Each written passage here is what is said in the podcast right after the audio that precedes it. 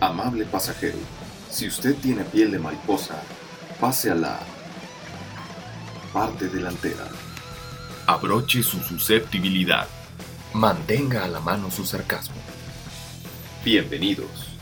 Esto es el mundo de las basuras de persona. Comenzamos.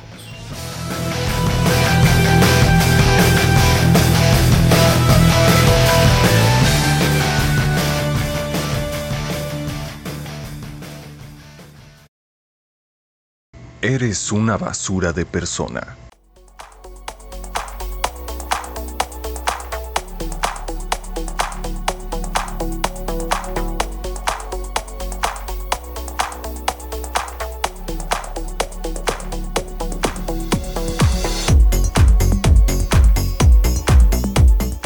Y ya estamos aquí en el mundo de las basuras de persona. Ay, cómo extrañaba grabar así de esta manera. A mí me gusta mucho así la, la cuestión. Aunque no te veo bien, basurón. Ontas. Ontas. Es que Ontas. tenemos una mampara covidiana. Onta bebé. Onta bebé. Onta bebé. Oye, tonto. Onta COVID. Te voy a- No, cállate, güey. Te voy a dar un consejo. A ver. ¡No! ¿No? Es ¿Por el qué? tema del día de hoy. Ah. Somos anticonsejo. Por eso nosotros le damos recomendaciones que a nadie le importan. Que es una de las secciones de nosotros. Más adelante tenemos unas recomendaciones que a nadie le importan. Pero el tema que nos compite el día de hoy es los consejos. Los consejos, que es la axiología o la filosofía de los valores de los consejos.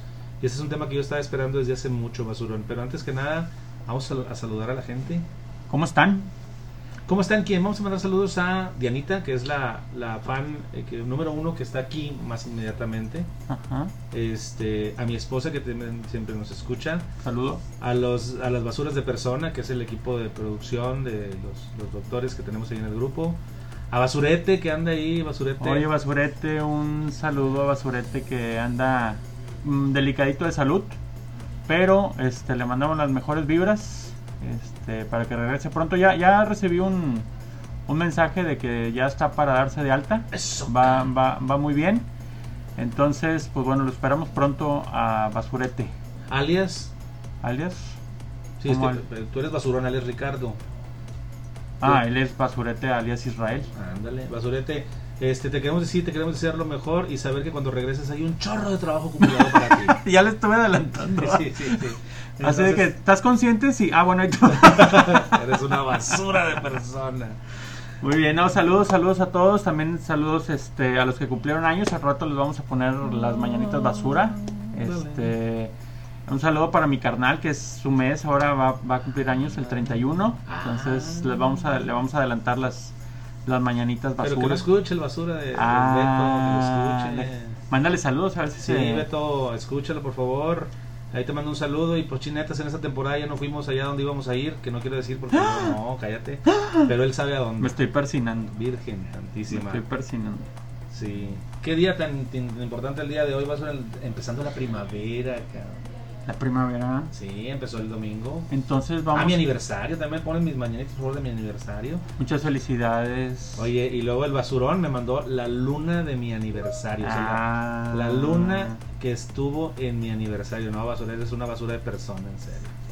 Esa la pueden, ah, la publicaste, ¿no? En, en Facebook para que, La en una historia. para sí. que las, las basuras de personas que nos están escuchando puedan entender a qué nos referimos. Pues bueno, fue este ahí en, en con, conspiración con mi hija. Qué padre. Entonces, este, pues esperamos que les haya gustado. No, demasiado. Muchas gracias, en serio. Y solicítala. 500 pesos. No está caro. No sé por qué te ríes, tonta. 500 pesos. Pero conforme va subiendo, es que luna llena es más cara. Oye, y luego, por ejemplo, si unos señores se casaron en 1957, ¿tú puedes buscar esa luna? Sí, fíjate que... Fíjate que, bueno, ahí sí tendría que preguntarle a mi esposa. Mi esposa me hizo un regalo muy especial en nuestro primer aniversario. Este, tenemos un cuadro ahí en, en la casa, en el pasillo, donde puso una foto donde estamos bailando nuestra canción. Ajá. Este, en la boda que no te invité, ¿te acuerdas? Desgraciado, nunca te lo va a perdonar. Este, y puso la luna que estaba esa noche. Toma. ¿sí? Entonces pone la luna, las, el cielo de esa noche, Órale. más bien las estrellas, cómo estaban todo. Si no con la controlas, no la fumes, güey. y pone un código QR, eh, QR con eh, donde lo escaneas te da el Sí sé lo que es un acceso- código QR. Ah, bueno. sí sé lo que es un código es que, QR. ok, es que como no te veo, la cara medio rara. Tonta. Este, y te da el acceso a escuchar la canción del, del baile. Entonces, Neta. con una foto, la verdad es que sí estuvo muy chida la idea. Entonces, si ella tiene el contacto, entonces por supuesto le pregunto y se los traigo aquí Yo en recomendaciones que a nadie le En importan. Oye, yo también tengo un contacto. A ver, Aquí ¿con está, quién? Aquí está el contacto. Ah, Ah, es un contacto ¿Y de si la tiene luz? No, necesita conectarse. Qué tonto. Pero vamos al tema, vamos al tema, no es tema, ¿No es tema? no es tema. Ah, sí.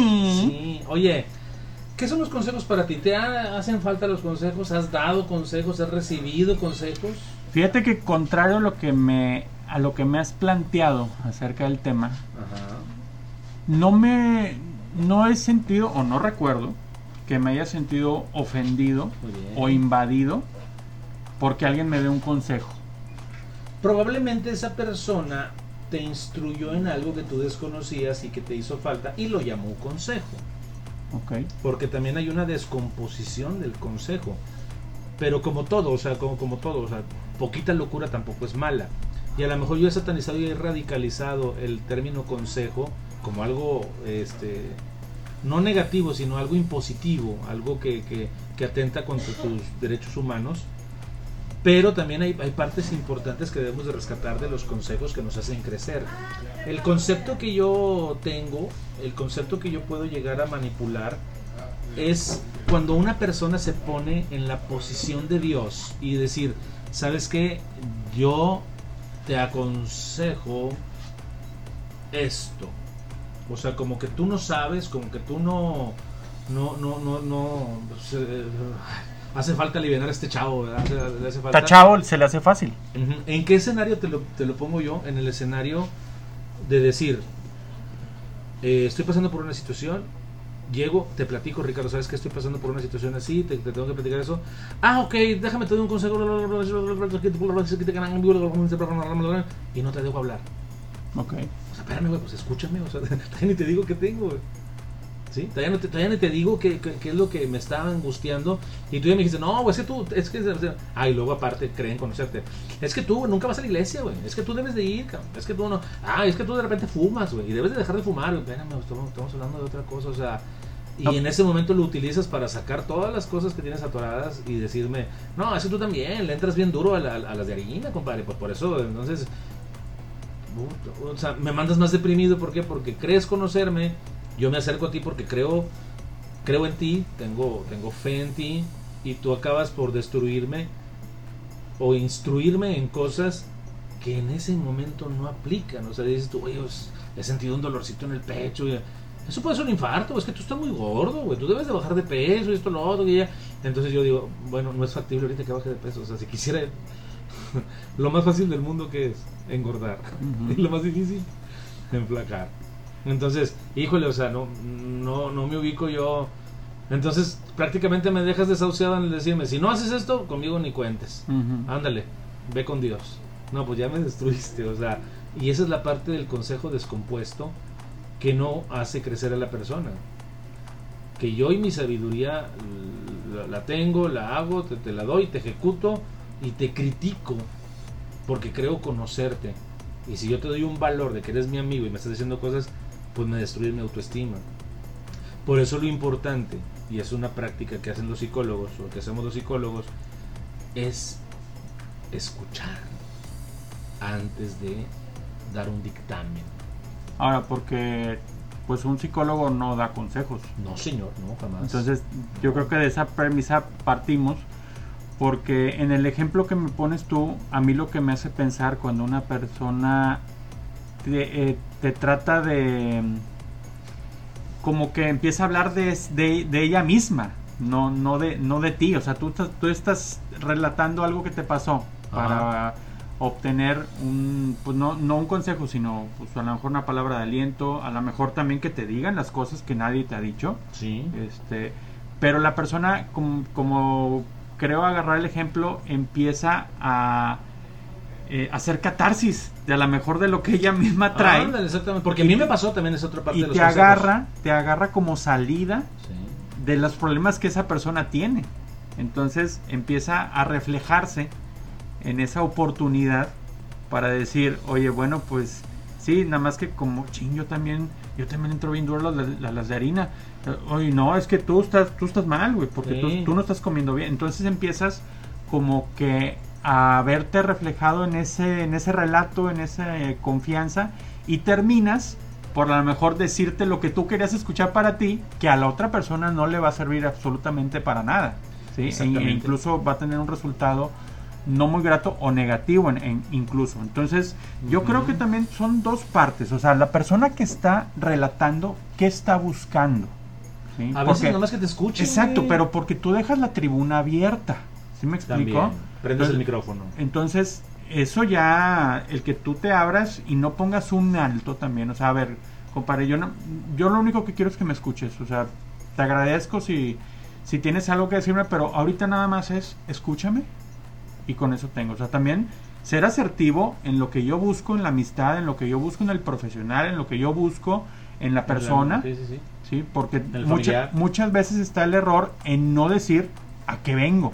Porque yo interpreto, por ejemplo, si tú me vienes a contar algo y yo como me quedo callado, sin saber que tú nada más quieres que te escuche, yo me siento como que no te aporte nada. Ajá. Yo me siento inútil. ¿Sí? Pero si tú me dices, oye, compadre, nada más de veras, lo que me tengas que decir, guárdatelo, necesito que me escuches. Ahí tú me estás totalmente eh, haciendo sentir la utilidad que yo tengo para ti como amigo, como compañero, como profesional, como colega, ¿sí? Y sin, que tú me comprometas a que yo tenga que dar una respuesta. Porque muchas veces la persona que está de escucha. Genera la respuesta por querer no sentirse inútil.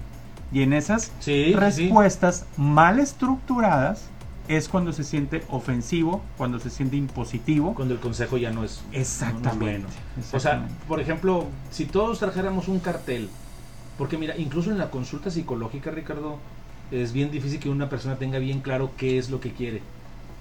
O sea, que, que llegue, ¿sabes qué, doctor? Se me hace que estoy presentando signos de distimia, entonces creo que en la noche estoy presentando un, un insomnio secundario, ya que me despierto a las 3.30 de la noche y ya no puedo dormir. Entonces, no, o sea, las personas, me- siento raro, me siento mal, no pueden traducir, no sé lo que quiero. Si las personas trajeran bien claro, como el ejemplo que pusiste ahorita, de decir, sabes qué, compadre, quiero hablar contigo, pero nada más quiero que me escuches, güey. No, pues sería muy fácil la comunicación, pero por lo general es, pues quiero hablar con el basurón, o sea, nada más, nada más quiero, quiero hablar con él, o sea, no sé qué me va a decir, no sé qué, qué, qué está esperando de mí, no sé. Ahora, también uno se acerca a diferentes personas según las necesidades que traiga. Según el tema. Según el tema, sí, sí, sí, Sí. O sea, yo quiero a alguien que me hable fuerte, pues voy con esta persona. Yo quiero que alguien me Yo escuche. levanto la mano. Sí, fácil. Qué basura de persona. Yo quiero algo que nada, alguien que me escuche. Yo tengo un amigo mío que se llama Carlos Segura, es un amigo de la facultad. Ese vato iba con él a su casa, güey. Y me ponía a hablar, no, que yo, que sí, quién sabe qué, güey, no me da coraje esto. Y un vato me da. Y el vato acababa con las tres palabras más sabias que puede hacer una persona, que por eso yo lo buscaba mucho a él de esa manera. No, pues está cabrón. Así no me decía, güey. Y el vato sí se quedaba y sí, güey. Ah, ah, en serio. Ah. Y lo había acabado yo ya bien desahogado. Y dice, no, pues está cabrón. Y, entonces, eso era lo que me hacía falta. Y ya, nos ponemos a sacar en la fregada. porque Me juntaba mucho con él en en la época de la facultad. Pero yo te voy a poner dos escenarios. Un escenario es, te cita una amiga aquí al, Nuevo Mundo, patrocinador oficial de los almuerzos. Nada, cierto. te invita al Nuevo Mundo, están ahí platicando las dos amigas. Entonces las dos amigas pues están teniendo problemas de, de pareja. Y fíjate cómo se da la- la- la- los, los neuroquímicos en esto. Llega la amiga y dice, no, hombre, pues es que estoy bien mal con mi marido, quién sabe qué. Pero tiene un tipo de relación con el esposo, pues una relación donde tienen prole- problemas, tienen broncas, esto, lo otro. Algo total, perdónmente, cotidiano. Y la otra amiga, pues tiene un broncón fuerte con su marido, o sea, se- ya se divorció y tiene problemas. Entonces la otra amiga comienza a hablar, como decías tú ahorita, desde su propia perspectiva. Y comienza a decir, déjalo, abandónalo no le laves, no seas tonta. Y esto y te comenzaron unos consejos así de que a fuerza lo tienes que hacer y esto te va a funcionar. Esa es la imposición de una realidad, de un microcosmos a otro microcosmos. O sea, lo que me aplicó para, oye, no, dale una cachetada, compadre, tú no batalles. Y tú, ay, caray, no me hace, no me hace juego. Y luego de repente llegas a tu casa y eh, le doy una cachetada, ¿no? Como dijo mi compadre, a lo mejor yo soy el que estoy mal porque no le no, no he cacheteado a mi mujer. Oye, no, pero no, es violencia, güey. O sea, ¿cómo lo vas a hacer? Entonces la otra persona está diciendo, hazlo, compadre. O las personas que te dicen, no, pues es que traigo un problema de salud. Tómate esto, güey. Tómate esto. Esto es lo que te va a curar. Ah, las que me dejan sin trabajo. dices. Ándale, exactamente, sí, sí, o sea, que, que ya no consultan contigo. Tómate esto, compadre, esto, mira, así te lo va Y a veces han recomendado cosas que ponen en peligro la vida. Sí, o sea, cosas realmente peligrosas. Entonces es donde te quedas tú, ah, caray, o sea, ¿por qué te tengo que imponer la realidad? No, mira, te voy a recomendar trofología, compadre. Trofología. Tú vas a dejar de comer carne, que sé qué, porque lo que traes es una. Ah, la fregada, o sea, no es factible para mí. No es viable para mí tener ese tipo de, de- cosas. No conoces mi realidad. Yo cuando iba eh, de, de chavillo hacía una plática motivacional a la iglesia, donde tú quieras, decía la señorita que estaba dando la plática, entonces ustedes en algún momento del día vayan a su cuarto y enciérrense en su cuarto y comiencen... Y yo decía, ah cabrón, yo no tengo cuarto. Éramos cinco carnales, güey. dormíamos un vato, una colchoneta, un vato, una, así como sándwich, o sea, no, yo no tenía cuarto, o sea, dos hermanos míos dormían en la sala, güey, así, o sea, ¿por qué? Pues era- éramos soldados, güey, o sea, éramos... Entonces yo decía, ¿cómo le hago, güey? O sea, pues, ¿cómo le hago? O sea, ya, ya me fregué. Porque ella no estaba hablando acerca de la realidad de toda, de la totalidad del grupo. Estaba hablando acerca de la realidad de a lo mejor de la mayoría, de que tú te encierras en tu cuarto y comienzas a leer y comienzas a... Y dije, no, en la casa no se puede leer, o sea, a veces ni hacer la tarea se puede, o sea, porque llega mi carnal y "Ay, le prende la luz y esto, lo otro, está hable y hable, no puedo tener un momento de privacidad.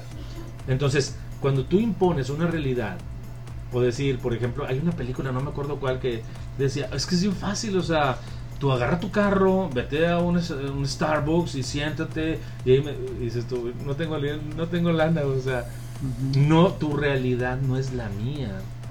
Y ahí, cuando, ahí es cuando empiezas a, a sentirte mal por ese consejo no solicitado, porque no está tomando en cuenta tu realidad. Entonces, al plantearte que esa es la solución y que para ti nunca va a ser factible, Sí. es donde dices tú, ah, ya me No, chingué. Ya me chingué para, la vida. para toda- exactamente. Por eso es este tema. No me, no me, no me malinterpreten a cuando son consejos de buena onda de un padre o un hijo, o tú que me has dado muchos consejos que, que son en buena onda y que son cosas que yo no había vuelto, que yo no había visto de esa manera. ¿Sí? Hay, hay, otra, hay otra forma, agudizando lo que platicamos ahorita de las dos amigas y el ejemplo que tú pusiste ahorita. eh, hay una caricatura de Bob Esponja donde Calamardo, haz de cuenta que Bob Esponja quiere ser un artista, güey. Entonces lo mandan a que sea su tutor, Calamardo, güey. Entonces el Bob Esponja comienza a decir, este, ah, una escultura, sí, aquí está. Y no, haz de cuenta la, Venus de Milo, la hace bien mañana. Y el Calamardo saca toda su frustración, toda su envidia y todo su odio sobre Bob Esponja. Y le dice, no, le falta perspectiva y le falta esto y, la... y el vato llora y llora y la destruye, así. Y luego, bueno, ahora una pintura y el vato se hace cuenta así la, una pintura así, la, la creación así bien impresionante y todo el mundo así de que, wow. Y luego, Calamardo, ¿qué puedo hacer, Calamardo? Y luego, no, Bob Esponja, eso está mal, eh, eh, le falta color, eres una frustración. Y él está sediento del consejo de Calamardo. Al- si, si alguno tiene la caricatura por ahí, que la comparta en la página Las Basuras de Persona en Facebook. Porque ese capítulo en particular de, de Bob Esponja, en serio que tiene mucha filosofía. Tiene mucha filosofía. o sea, es muy rescatable es- ese, ese capítulo de Bob Esponja. Porque dices tú cómo los maestros que se creen seres superiores ejecutan la autoestima de un niño.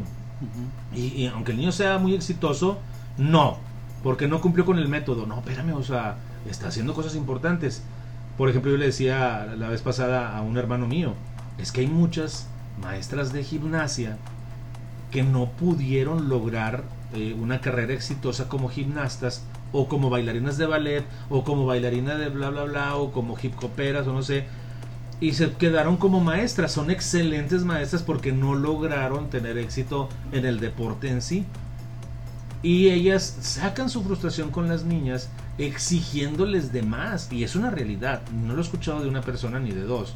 Lo he escuchado de varias personas en las cuales la maestra de gimnasia les exige y las extralimita porque la misma maestra de gimnasia o de ballet o de lo que tú quieras les está sobreexigiendo y les está dando consejos eh, ir- irreales a la pobre niña y la hace llorar y ejecuta su autoestima, pero porque está manifestando en ella sus, sus intenciones. Si te fijas ya el, el tema ahorita ya se volvió un poco bizarro. O sea, ya, ya es un poco, ya, ya, ya hay veces que los consejos ya llevan incluso una mala intención. Ajá, exactamente. Y eso es, eh, eso es el programa de hoy. El programa de hoy no está en satanizar a los consejos. Los consejos son importantes porque el que no oye consejos no llega viejo. Estás bien tonto, no estás bien Ah, mira esa. Sí. Lo voy a marcar Sí. en las frases de la basura. Por ejemplo, tú me diste este papelito que todavía lo tengo y que ya lo vamos a hacer, Ah, sí. que son mis estudios. Pero ahorita ya estoy tomando avena todas las mañanas y, a partir de hoy. Y estoy yendo a, a caminar, correr eh, con mi familia en las mañanas porque tengo bien fijo que ya no quiero llegar a mi peso ideal. Quiero bajar 15 kilos. Quiero bajar 15 kilos. En ese lapso voy a hacerme los estudios. ¿sí? En ese lapso voy a hacerme los estudios. Lo tuyo no fue un consejo, lo tuyo, lo tuyo simplemente fue una, hazte estos estudios, tengo.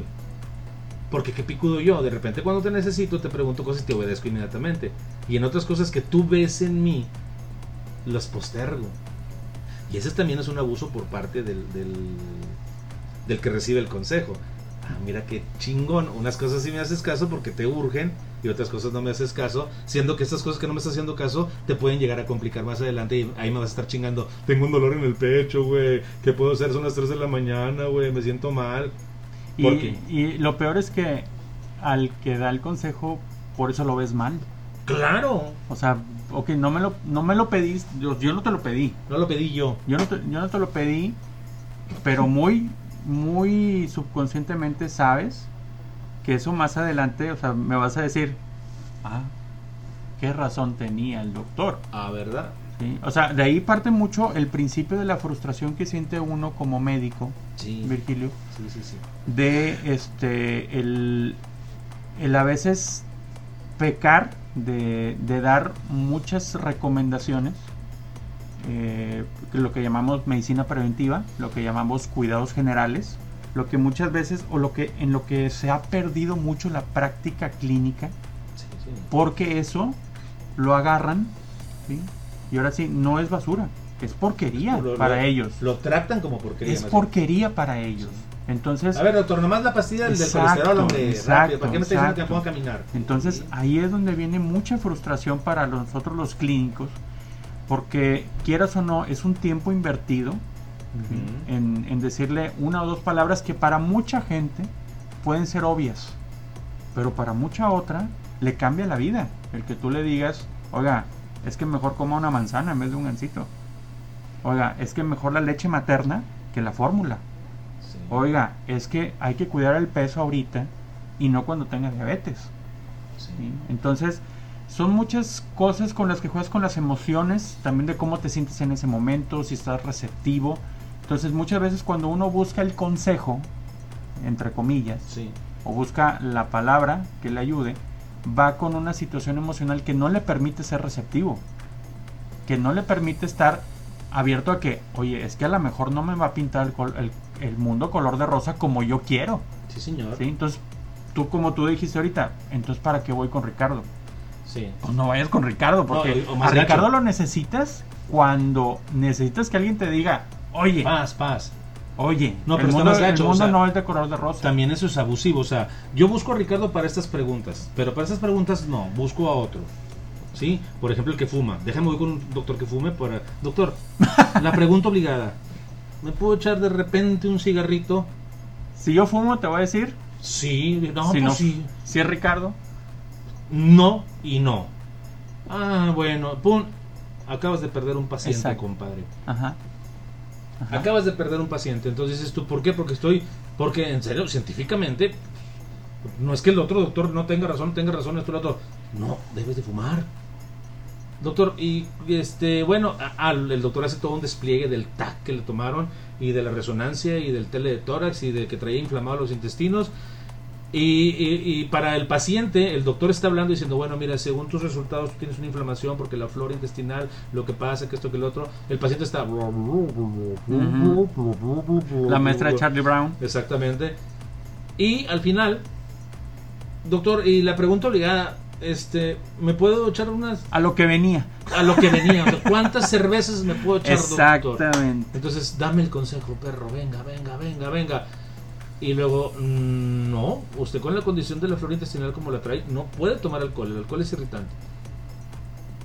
Ok, mucha- ok, ya enojado? Sí. porque no me dijo exactamente lo que yo quería escuchar. Sí. Qué interesante.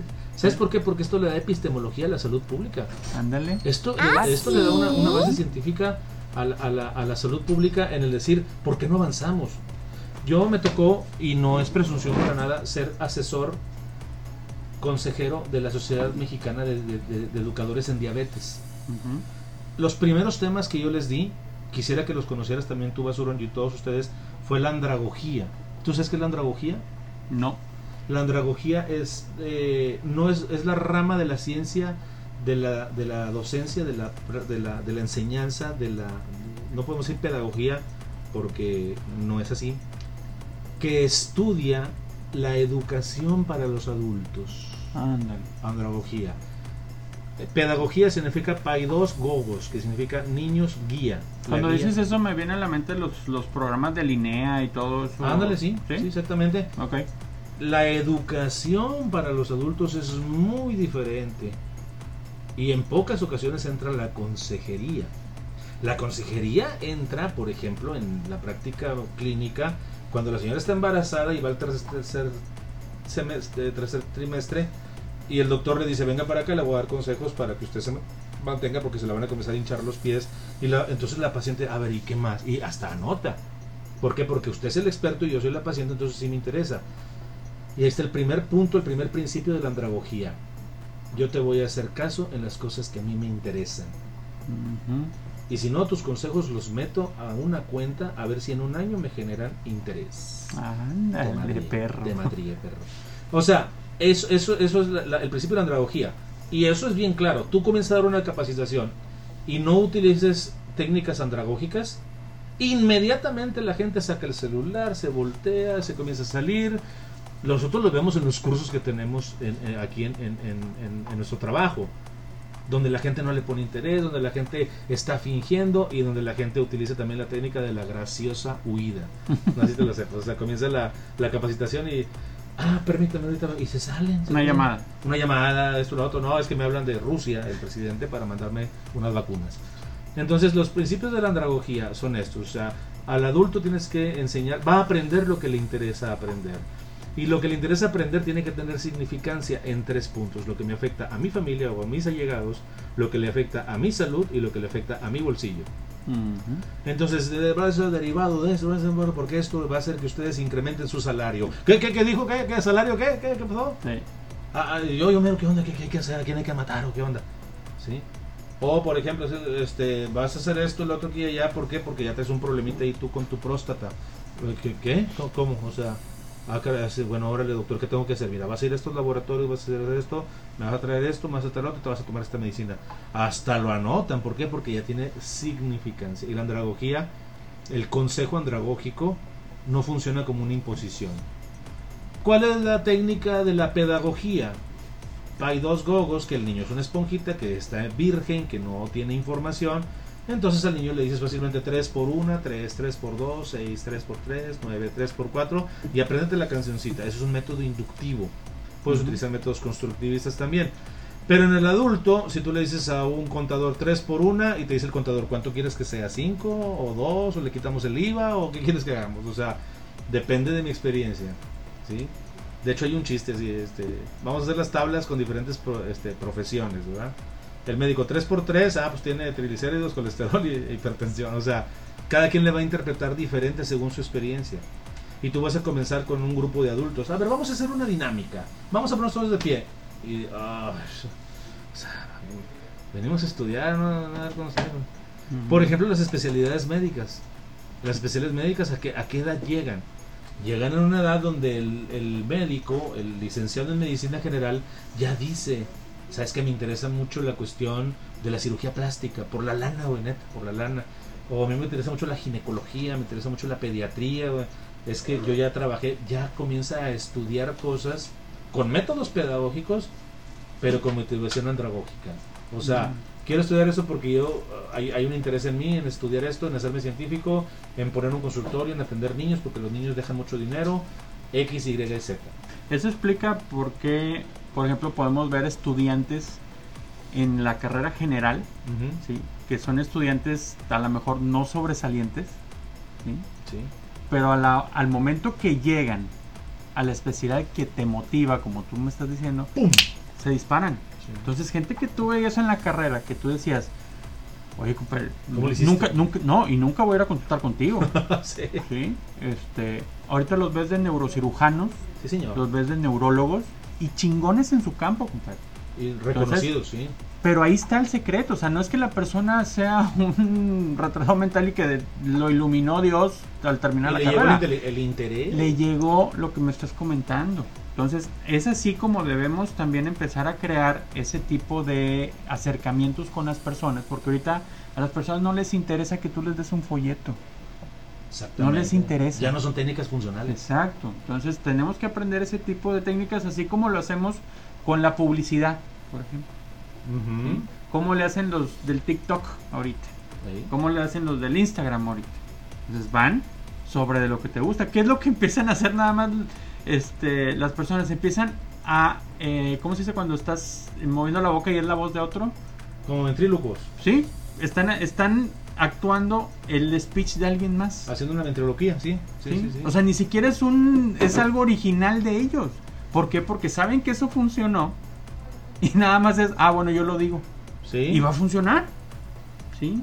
Entonces necesitamos cambiar ese tipo de acercamientos a estas técnicas andra- andragógicas. Estoy Sí, andragógicas. corre- ¿Estoy correcto? Esa es la crítica, perdón América, todavía no terminas tu comentario, pero pero tengo que decir esto, esa es la crítica que a veces hacemos nosotros los psicólogos, al menos yo, a los que a las personas que conocemos del trabajo que han hecho un coach de vida. Que la persona comienza a tomar un formato. En otros coaches estoy seguro de que a lo mejor son muy éticos y, tienen un poquito de, de panorámica. Pero el coach de vida como que le pone un formato a tu vida. Yo me enteré de un coach de vida que primero te destruía tu autoestima y luego, como Hitler destruyó Alemania y luego yo te levanto. O sea, pero por el régimen hitleriano, ¿verdad? Entonces, tú esto, lo otro, ya has fracasado en todo lo que has hecho, esto, lo otro, aquí, pero yo te voy a decir cómo está la onda. Entonces, eso yo creo que es, que, quitarte tu vida. Y mucha gente salía tronada con, con, con cuestiones neuróticas o psicóticas después de un curso de coach o después de un, este, un encierro que les hacían. ¿Por qué? Porque tú no sirves para nada, les daban terapia de garrote, se le llama ahí. Y, y luego ya te rescato yo en base a esto, vas a hacer esto, vas a seguir estos pasos, vas a seguir esto, lo otro. que Un ya- robot un robot. Entonces, y, y- y llegaban y te lo platicaban y dicen, no, es que tienes que hacer esto y tú también. Y, y- y me dijeron que te invitara porque tengo que invitar a 30 personas para que pueda. Pero ya todo mecánico, sin Ya, sentimientos, sin nada. Totalmente. Y por ejemplo, un- una cosa que a mí me dijo mi hermano en una ocasión, mi hermano el mayor, el mayor, el mayor, me dijo, el maestro llega cuando el alumno está listo. Órale. Eso tiene una gran filosofía de los consejos. Un saludo para todos mis alumnos. Sí, o sea, el, ma- el maestro llega, por ejemplo, el- al estudiante de medicina que nunca sirvió para nada y de repente lo ves como un reconocido neurocirujano. El maestro llegó cuando el alumno ya estuvo listo.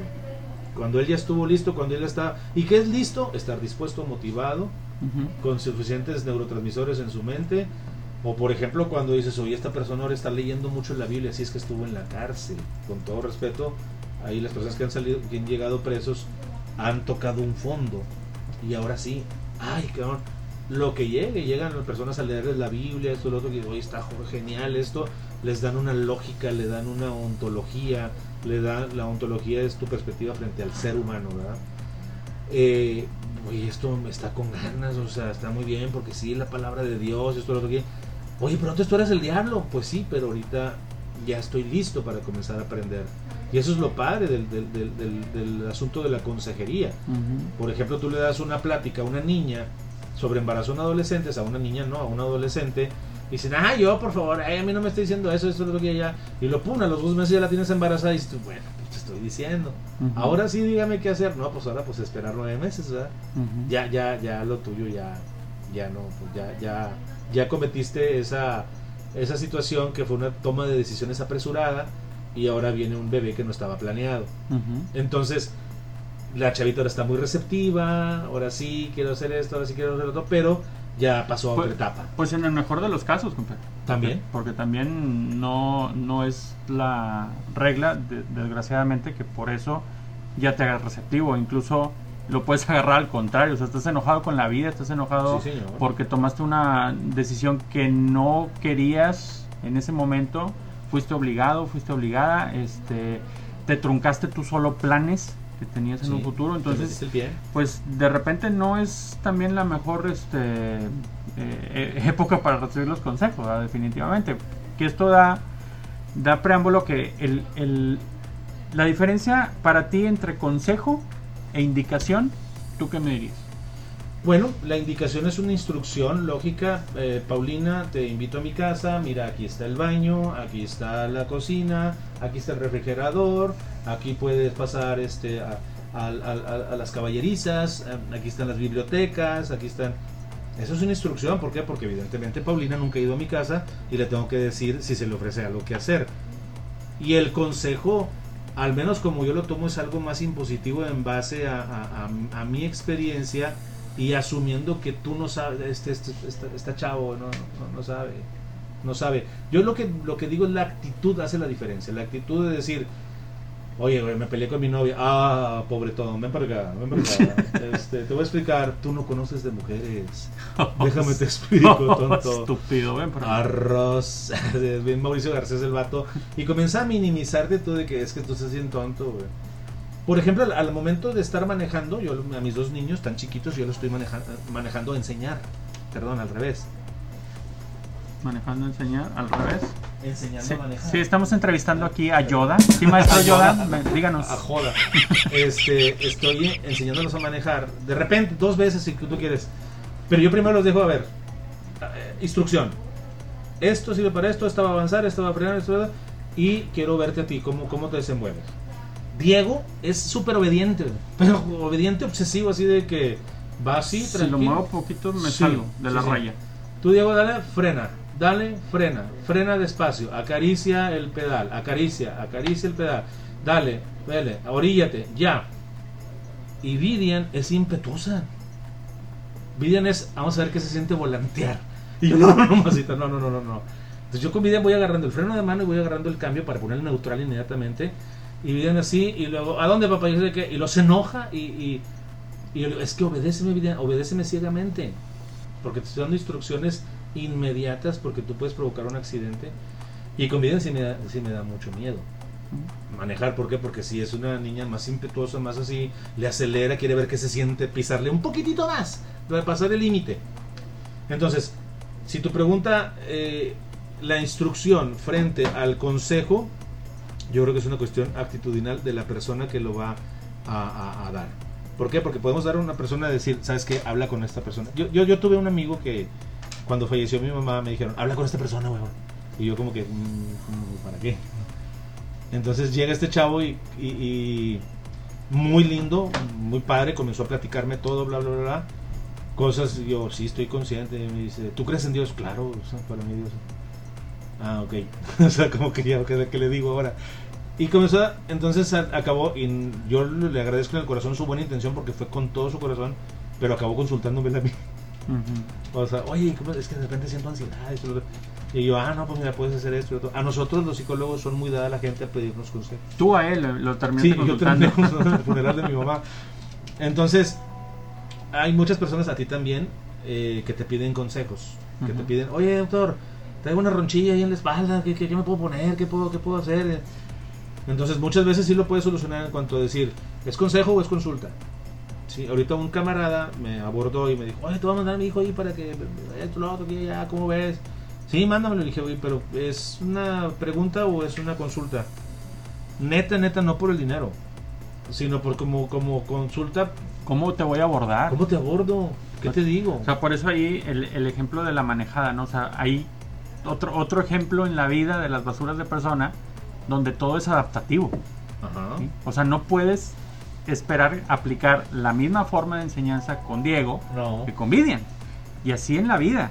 Así en, eh, así en la vida y así en los pacientes. Sí. Entonces, si, si tú, mm, yo creo que ya, ya identifiqué, fíjate, fíjate bien, basura, porque no lo voy a repetir. Dale, basura. Fíjate, ya identifiqué cuál es la controversia entre tú y yo en el tema de los consejos. Right.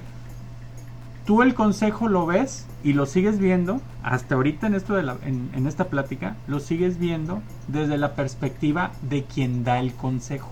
Sí, señor. Sí, sí, sí. sí. Yo veo el consejo desde la perspectiva del que lo recibe. Right. Ok. ¿sí? Por eso, eh, eh, ahí va el comentario, por eso es cuando alguien recibe una, un consejo o una indicación, el consejo tiene dos opciones.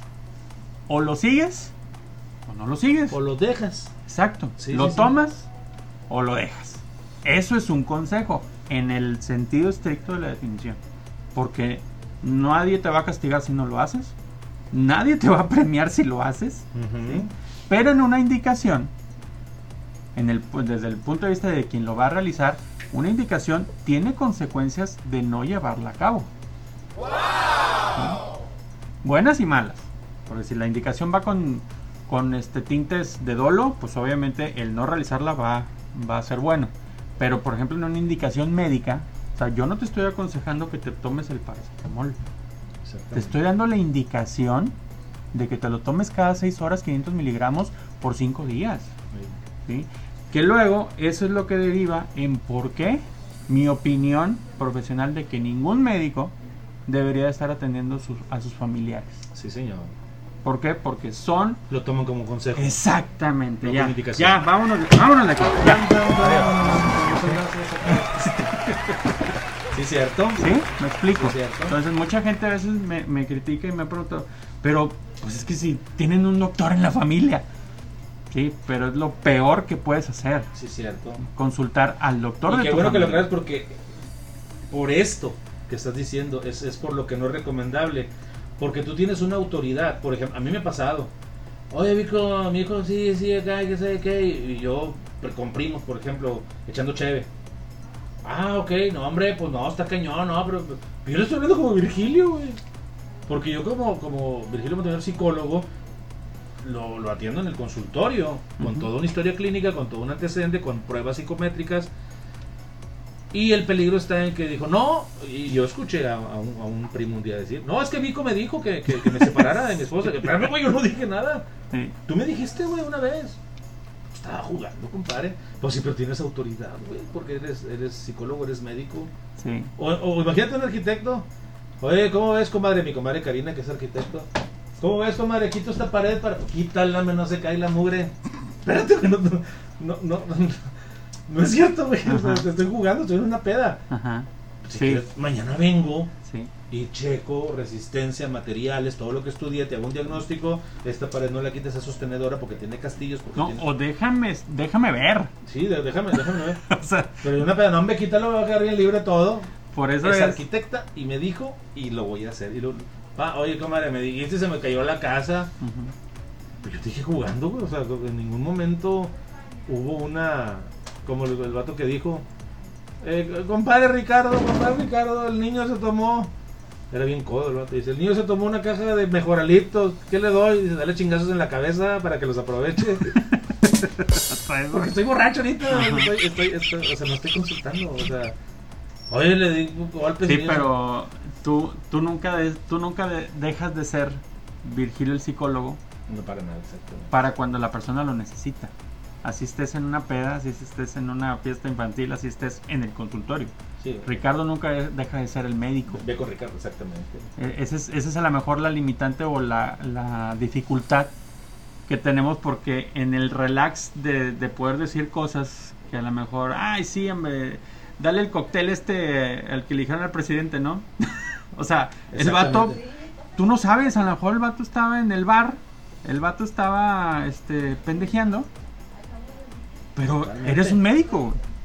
Tienes autoridad. eres un médico, tienes autoridad y sabes Ah, López Gatel, güey. de lo que Sí, estás hablando. sí, sí, sí. Entonces, Y si estás recomendando que no salgan de casa y tú estás en la playa, oye, ¿qué onda? Eso es lo que yo no entendía y tú me lo hiciste comprender. Pues es que él tiene la investidura de un médico que está dando recomendación a todo el mundo y él no la sigue. Y yo le digo, oye, pero tú que te, te preguntaba a ti, Oye, ¿por qué el doctor, digo, este López, no, López Obrador, no tiene, no se pone cubrebocas, güey? Pues ahí el, ese es el punto en el cual no podemos huir de la responsabilidad social, la responsabilidad bueno, ya ah, iba a decir una palabra que la vez pasada me enseñaste que a lo mejor no es la, la, la correcta, pero no sé si responsabilidad moral. Ajá, sí.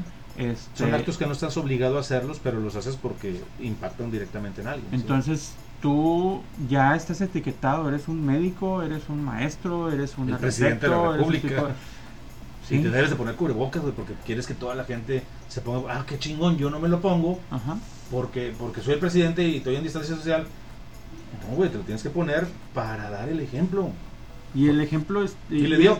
Y es un ejemplo de algo que está bien, es algo que, que es lo ideal hacer ahorita. O sea, por, por eso un saludo a las vasoras que, que quieren este reunioncita, Pero no se hace. no se hace y no se va a hacer. Al menos yo no voy a estar ahí. ¿Por qué? Porque la convicción no es por dar la contra. La convicción es porque soy del gremio que está promoviendo esto Sí. ¿sí?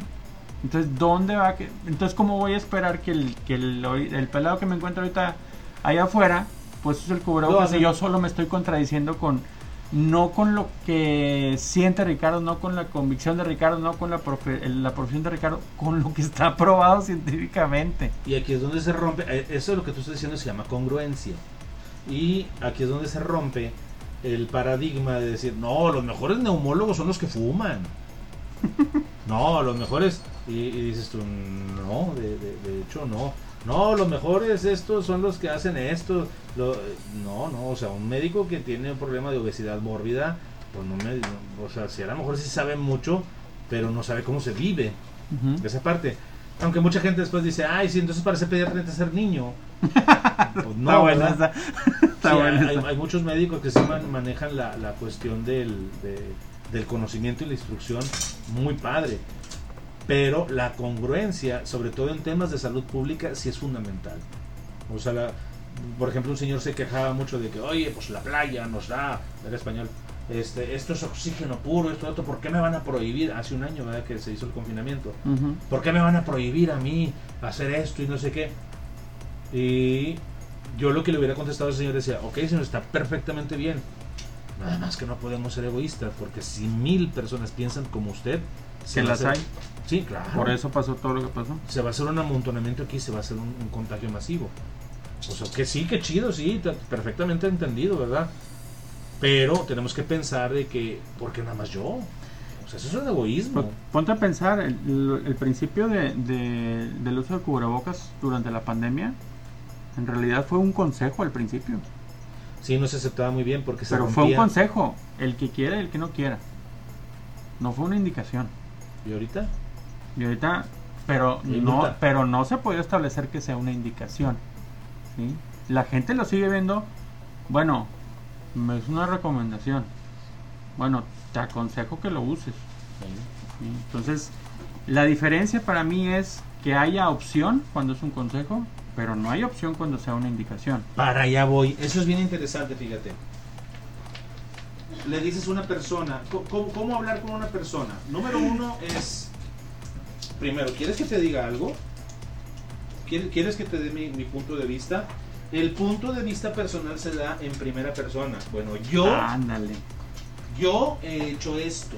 Yo, a mí me ha funcionado esto. Esta es la carnita, gente, pongan atención. Exactamente. Yo, a mí me ha funcionado esto. Yo, yo, yo una vez que me pasó esto, yo hice esto. Yo, y hablar en primera persona, pero no en primera persona. Yo pienso que tú estás bien tonto. Sí, Eso- ya, eso- ya, eso- ya, ya, ya. Eso es una tontería. Eso es, eso es nuevamente ponerme en una posición de Dios y tú de, tú de ser humano y obedéceme, perro.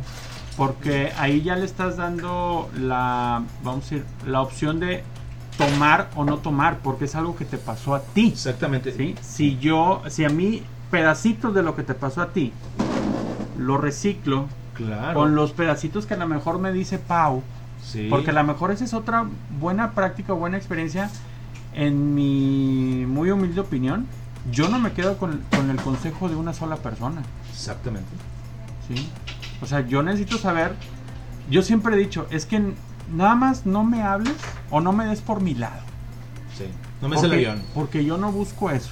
Sí. Si estoy con alguien que me está dando por mi lado, no me sirve para nada. ¿Sí? Esa es, esa es a lo mejor la forma en que yo necesito recibir esa información. Sí, hay, hay- hay también gente eh, que, que les gusta recibir el garrote. Ajá, por- Definitivamente. No, dime lo que tengo que hacer porque yo estoy bien menso. Y se tiran al piso para que los levanten. Bueno, pero también es un estilo de recibir consejo. Ándale, ese es otro concepto. Sí. ¿Cómo recibo un consejo? Sí, porque son dos perspectivas. ¿Cómo doy consejo y cómo recibo consejo? Hay personas que, por ejemplo, son muy buenas para dar consejos, pero no son buenos para recibir consejos. Eso, eso. Sí, entonces esto tiene que ver con muchas Yo- actitudes. Sí. Y hay otras personas que les encanta hablar, les encanta hablar, pero no saben escuchar. Que esa, esa, esa, ¿cómo se dice? Esa personalidad es muy común. Ya. O sea, yo hablo, hablo, hablo, pero no me escucho. Entonces, si no me escucho, menos te sé Ah, no acabo de ver eso. Sí, lo, ah, lo acabo de ver en- otra vez en un podcast de TED en español, donde te, precisamente te dicen eso. O sea, es que yo no me escucho. Ándale. Yo no me escucho. O sea, todo lo que eh, estoy diciendo y diciendo es una perspectiva mía, mía, pero no recibo la información de, de- de lo que me rodea. Me decía el ejemplo, yo soy un, decía, el, el- el que hacía la música en el teatro. Ah, ok. ¿sí? Era un ejemplo. Entonces, esa persona decía, es que para mí este sonido es el más chingón, por eso siempre lo pongo y esto. Y lo, se lo muestro a, a una directora de una obra. Me dice, oye, pero no le puedes quitar ese sonido. Precisamente el sonido que es más importante para mí. Ah, la pegada. Entonces, o sea, tengo una ceguera de taller Sí. cañona, donde creo que solamente mi realidad Es la que. es la que aplica. importa y la que, y la que aplica para todos. Sí. La que aplica para todos. Entonces, en el momento en que hay una confrontación, es donde empieza el enojo, donde empieza la resistencia, donde empieza, no sirves. Sí. ¿Y tú no lo comprendes? Yo a lo mejor por eso tengo esa técnica de que me digas, a ver, no, si me dices este, algo contrario, quiere decir que me estás escuchando. Sí. Quiere decir, no, no que no me estás oyendo, me estás escuchando. Oye, estás había- analizando. Había un maestro. ¿tú sa- ¿Sabes cómo puedes identificar a una, una persona así, Ricardo? Perdón, basurón. La puedes identificar cuando tú escuchas que esa persona siempre repite lo mismo, güey. Así la vas a identificar y te vas, te vas a hacer dar psicólogo. en el clavo, sí. Te vas a hacer psicólogo con esto. Tú escuchas a una persona y llega y comienza a decir, no, no sé, porque cuando estaba Carlos Milok, güey.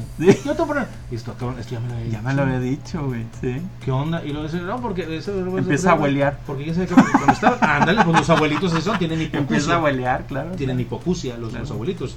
Entonces, porque, porque cuando está Carlos güey, y dices, "Esta madre, o sea, ya, ya, ya empezó la oda de Carlos Milok. Sí. ¡Oh! Sí. Y el, el- el coro del tabernáculo eh, mormón. ¿Sí? Entonces, esa es la situación.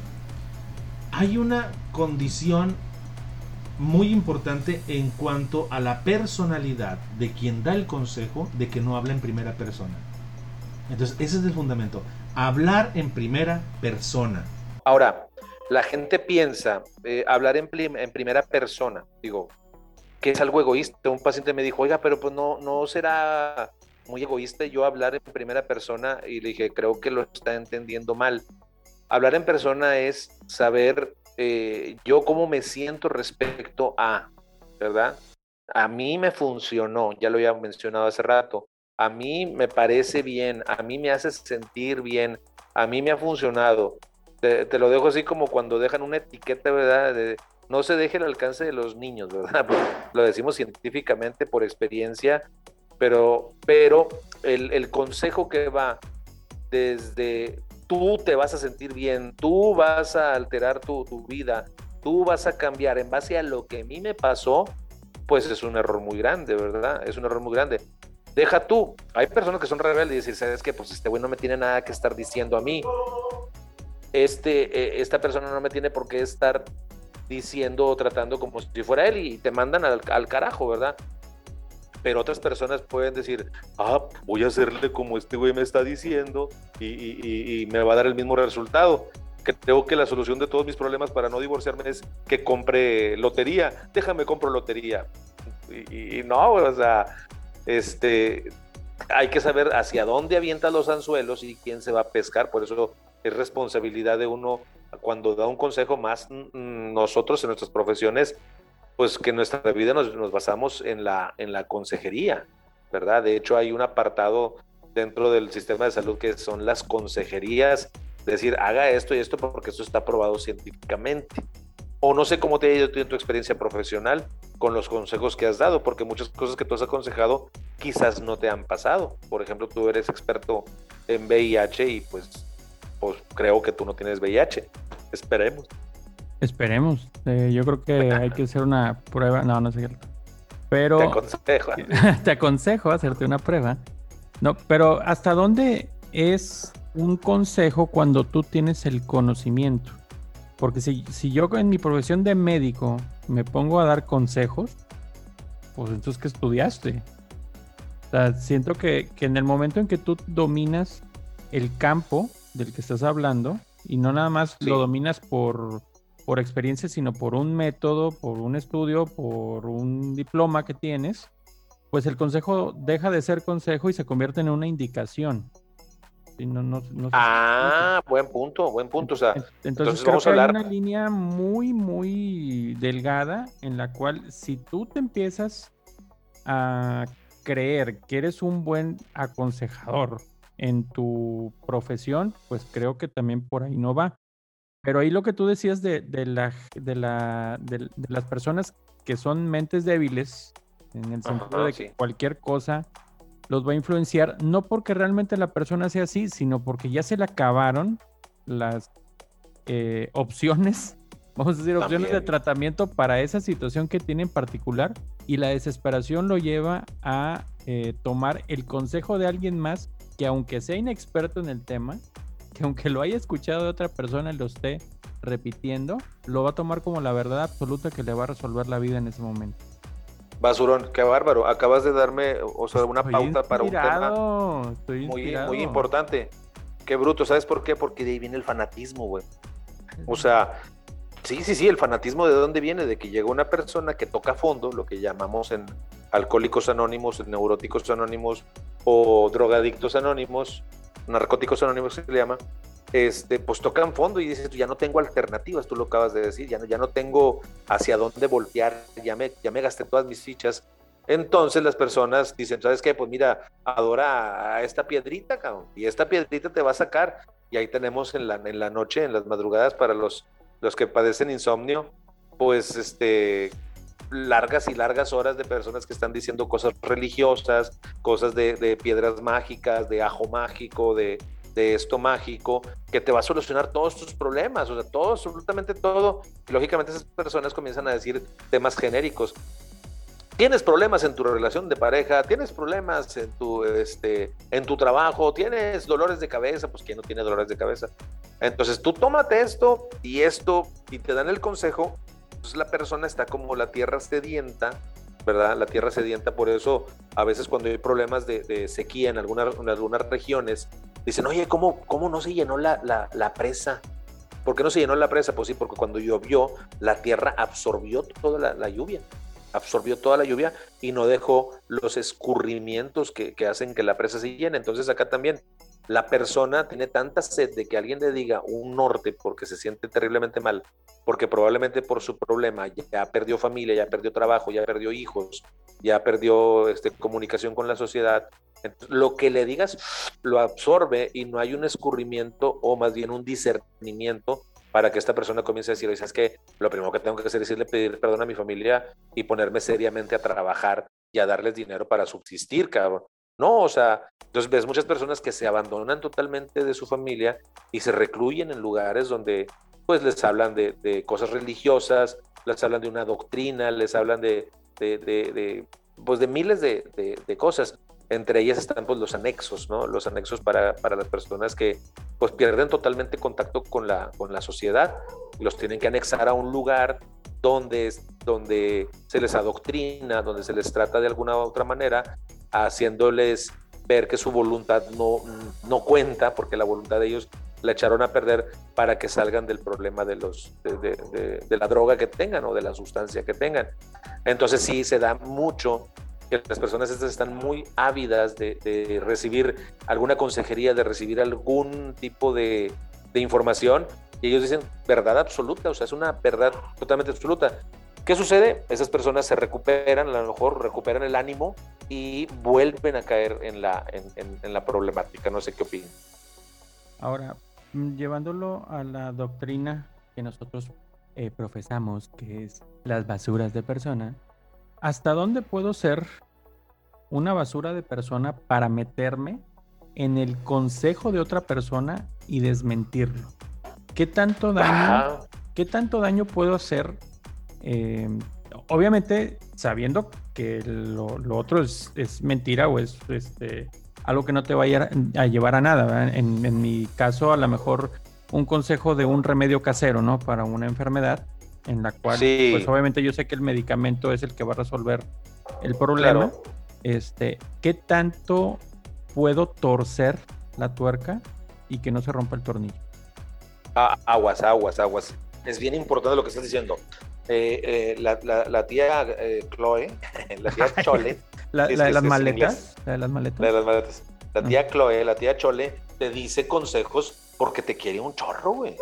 Aguas con eso, aguas con eso. O sea, ellos te están dando lo mejor de sí. Mijita, no te has casado, mijita. ¿Por qué no te has casado? O sea, detrás de ese, en ese contexto, eh, ella te está diciendo, te quiero ver feliz, o sea, y creo que el ser feliz es casarte y tener hijos, mijita. ¿Cómo que no te has casado? Entonces, eh, ella te está diciendo con todo su amor. Yo sí, honestamente, sí a lo mejor a personas que han querido decirme cosas así respecto a, a mi carrera o no sé, a mi familia o algo, es que deberías hacer, en el deberías ellos, en su, en su, recordemos que el consejo se da en una expresión de amor, o sea, chinga, hasta el golpe que te da a veces papá de, niño es con todo el amor del mundo, es que no quiero que sufras, cabrón.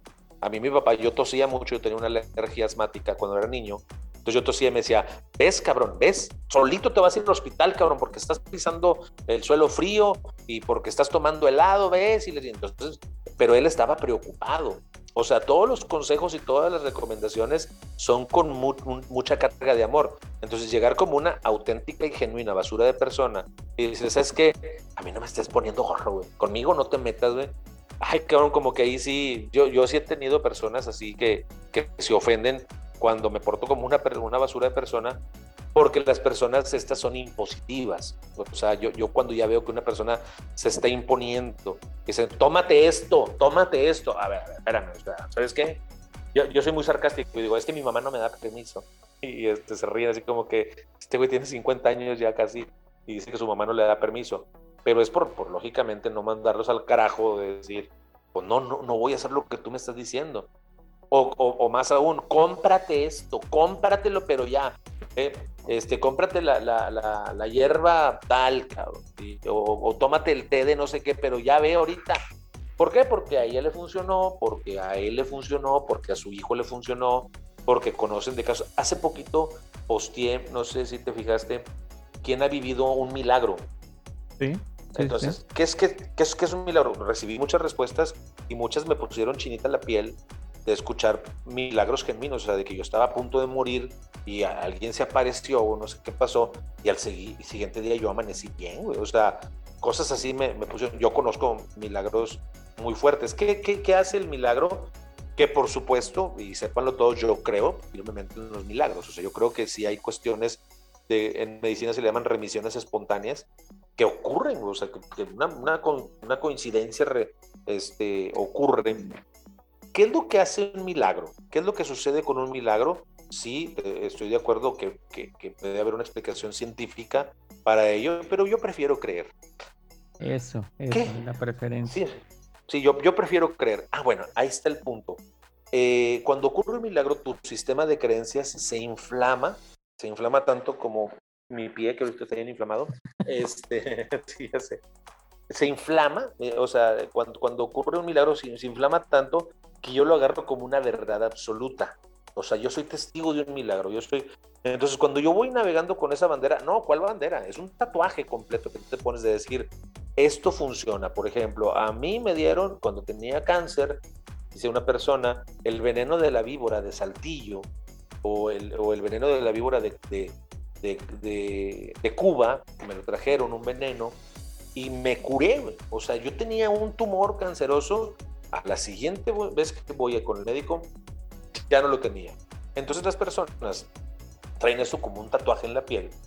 Llega, desafortunadamente tú y yo lo sabemos, muchos diagnósticos de cáncer, hay un tumor por ahí, y llega la persona, déjame hablar con ella, déjame hablar con ella, ¿por qué? Porque, ¿sabes qué? Tómate el veneno de la, de la víbora. Tómate el veneno de la víbora y te lo vas a tomar así, así. Y eso, cuando la persona está muy sedienta de ese consejo, de esa, de esa, incluso lo toman como hasta prescripción, la persona le deposita toda la fe. ¿Por qué? Porque yo me curé del cáncer. a, mí, a mí me sucedió, entonces yo me curé, por eso te lo estoy recomendando que te lo tomes tú. Entonces la persona se lo toma con toda la fe del mundo y reconforta su alma y mueve sus sistemas de creencias. Mueve sus sistemas de creencias. Y muchas veces la persona fallece, eventualmente fallece de cáncer pero se va con una calidad de vida y una creencia reconfortada en que se iba a curar porque se seguía tomando semana a semana su veneno de víbora. Entonces ahí es donde, ah, caray, entra el sistema de creencias dentro del parte médico. De decir, esta persona murió efectivamente de cáncer, pero murió con una alta calidad de vida. No sé qué opina.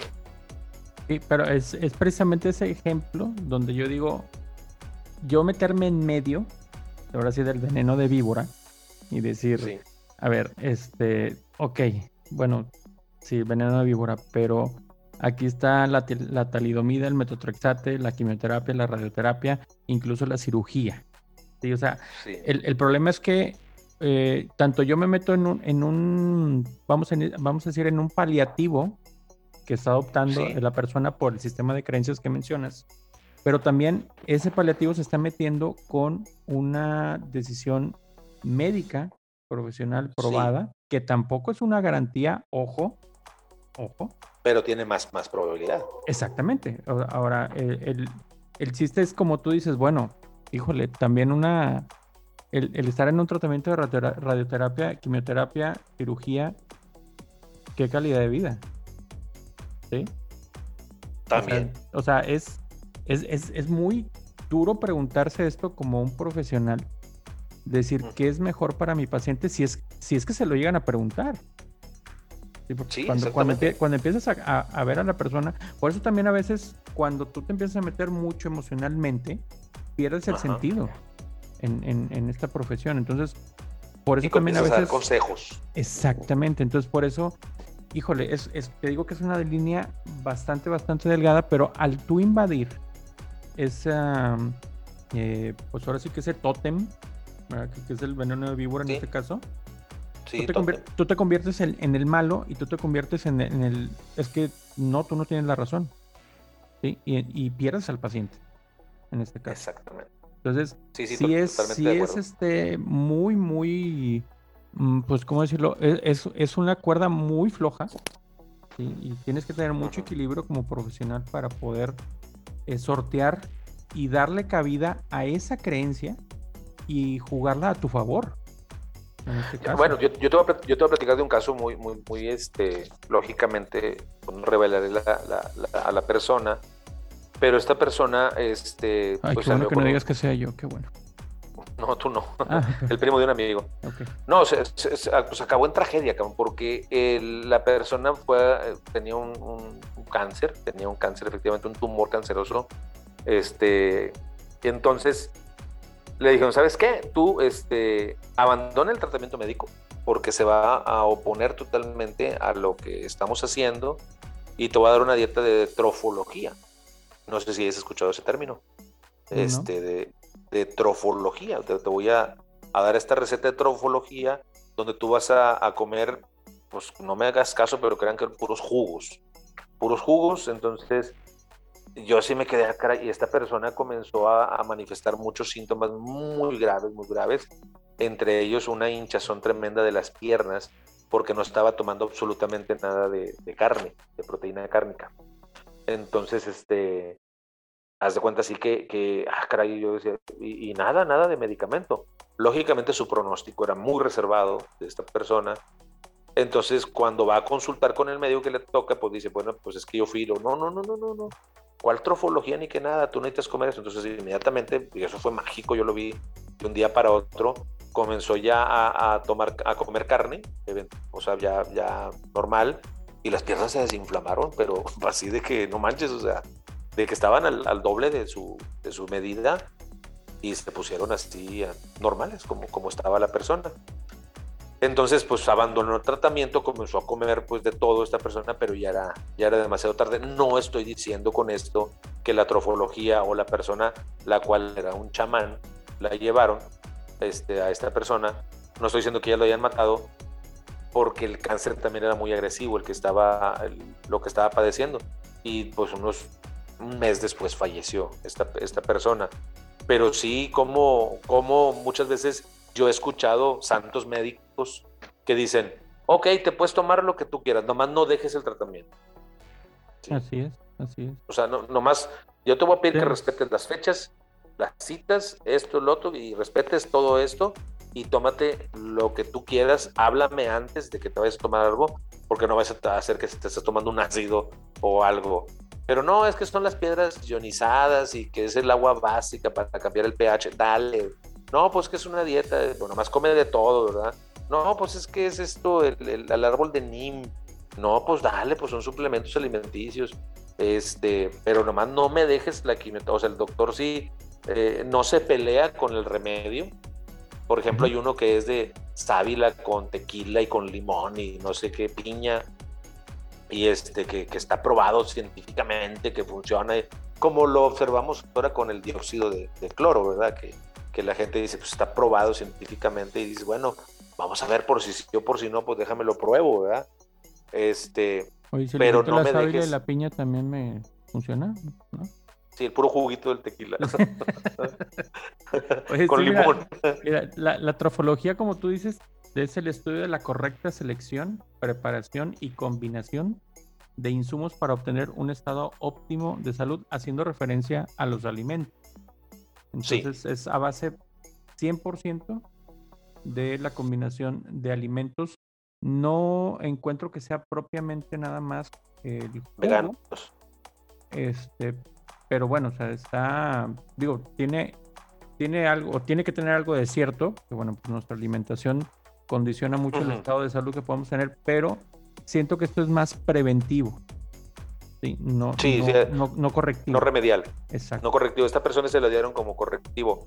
Ahora, fíjate qué, qué, buen apunte haces, porque pues sí, pues hay que conocer. O sea, eh, la, instrucción que recibimos nosotros con esta persona fue, fue con un trofólogo. ¡Ay, qué bueno! Entonces, prácticamente, eh, Basuro, no sé si estés de acuerdo conmigo, cuando una persona recibe un diagnóstico aquí en Latinoamérica y lógicamente en África, ¿verdad? Y en las culturas orientales, que se, eso, ellos se miden de hecho, tienen el año diferente a nosotros, y en África también. Eh, pero en la cultura latinoamericana, cuando una persona recibe un diagnóstico de cáncer, de una enfermedad terminal, inmediatamente le llueven, así pero como si fuera dentro de la receta o, o en el reverso de la receta, miles de remedios. Esto ocurre, por lo que estaba diciendo yo, de que la persona número uno, en, esta cultura mexicana y latinoamericana tenemos mucha apego a la vida, ¿sí? La, la, defensa de la vida está ante todo, ¿sí? O sea, eh, nosotros defendemos la vida, aunque la persona esté ahí ya sufriendo y llorando y doliéndole y esto, pero está viva, la, viejita, está, está viva el viejito ahí, entonces no pasa nada. Eh, entonces, pues bueno, hay mucha gente que lógicamente le han ocurrido milagros, esto, lo otro, y se va reforzando la, la, la creencia, te va reforzando cada vez más la, creencia. Entonces, pues bueno, vamos a darle. Y en uno de esos, lógicamente, hay un reforzamiento, llamamos en terapia conducta, conductual en tándem, o sea que no es un reforzamiento seguido, sino es un reforzamiento esporádico, que, que, se curan. o sea, sí, hay, remisiones y wow, entonces se potencializa esta, esta creencia. En cambio, en países como Europa del Este, este, y en no, Europa del Oeste, acá vaya, los, Europa Occidental, Estados Unidos, no tienen tanto apego a la vida. Doctor, ¿qué tengo? Tiene usted un cáncer, perfecto. Y hay leyes para la eutanasia. ¿Cuánto tiempo me queda? Seis meses. ¿Y cómo va a acabar esto? Miles de dolores en el estómago. ¿Puedo hacerme la, eutanasia? Adelante. Y tenemos en países como Holanda que, que, la eutanasia es algo muy usado, incluso ahorita ya se está utilizando en personas que no tienen ningún diagnóstico, ¿sí? Que ya pasan cierta edad, dices, ¿qué es? Yo ya estoy robando oxígeno, y pues, entro en, caminando y salgo en una bolsa negra. Eso es, es, una, es una situación cultural. ¿Por qué? Porque la aprehensión por la vida, la, la defensión de la vida, no está tan, tan, tan arraigada como en, en, México y en Latinoamérica, que hacen muchos rituales, muchas cosas, mucha curandería, mucho. ¿Por qué? Porque hay que, hay que vivir, hay que vivir al máximo, hay que, hay que lo, más que se pueda. ¿Y cuántas personas tenemos ahorita que tienen una muy mala calidad de vida, verdad? Que si estuvieran en otros países, pues lógicamente ya hubieran optado por la eutanasia.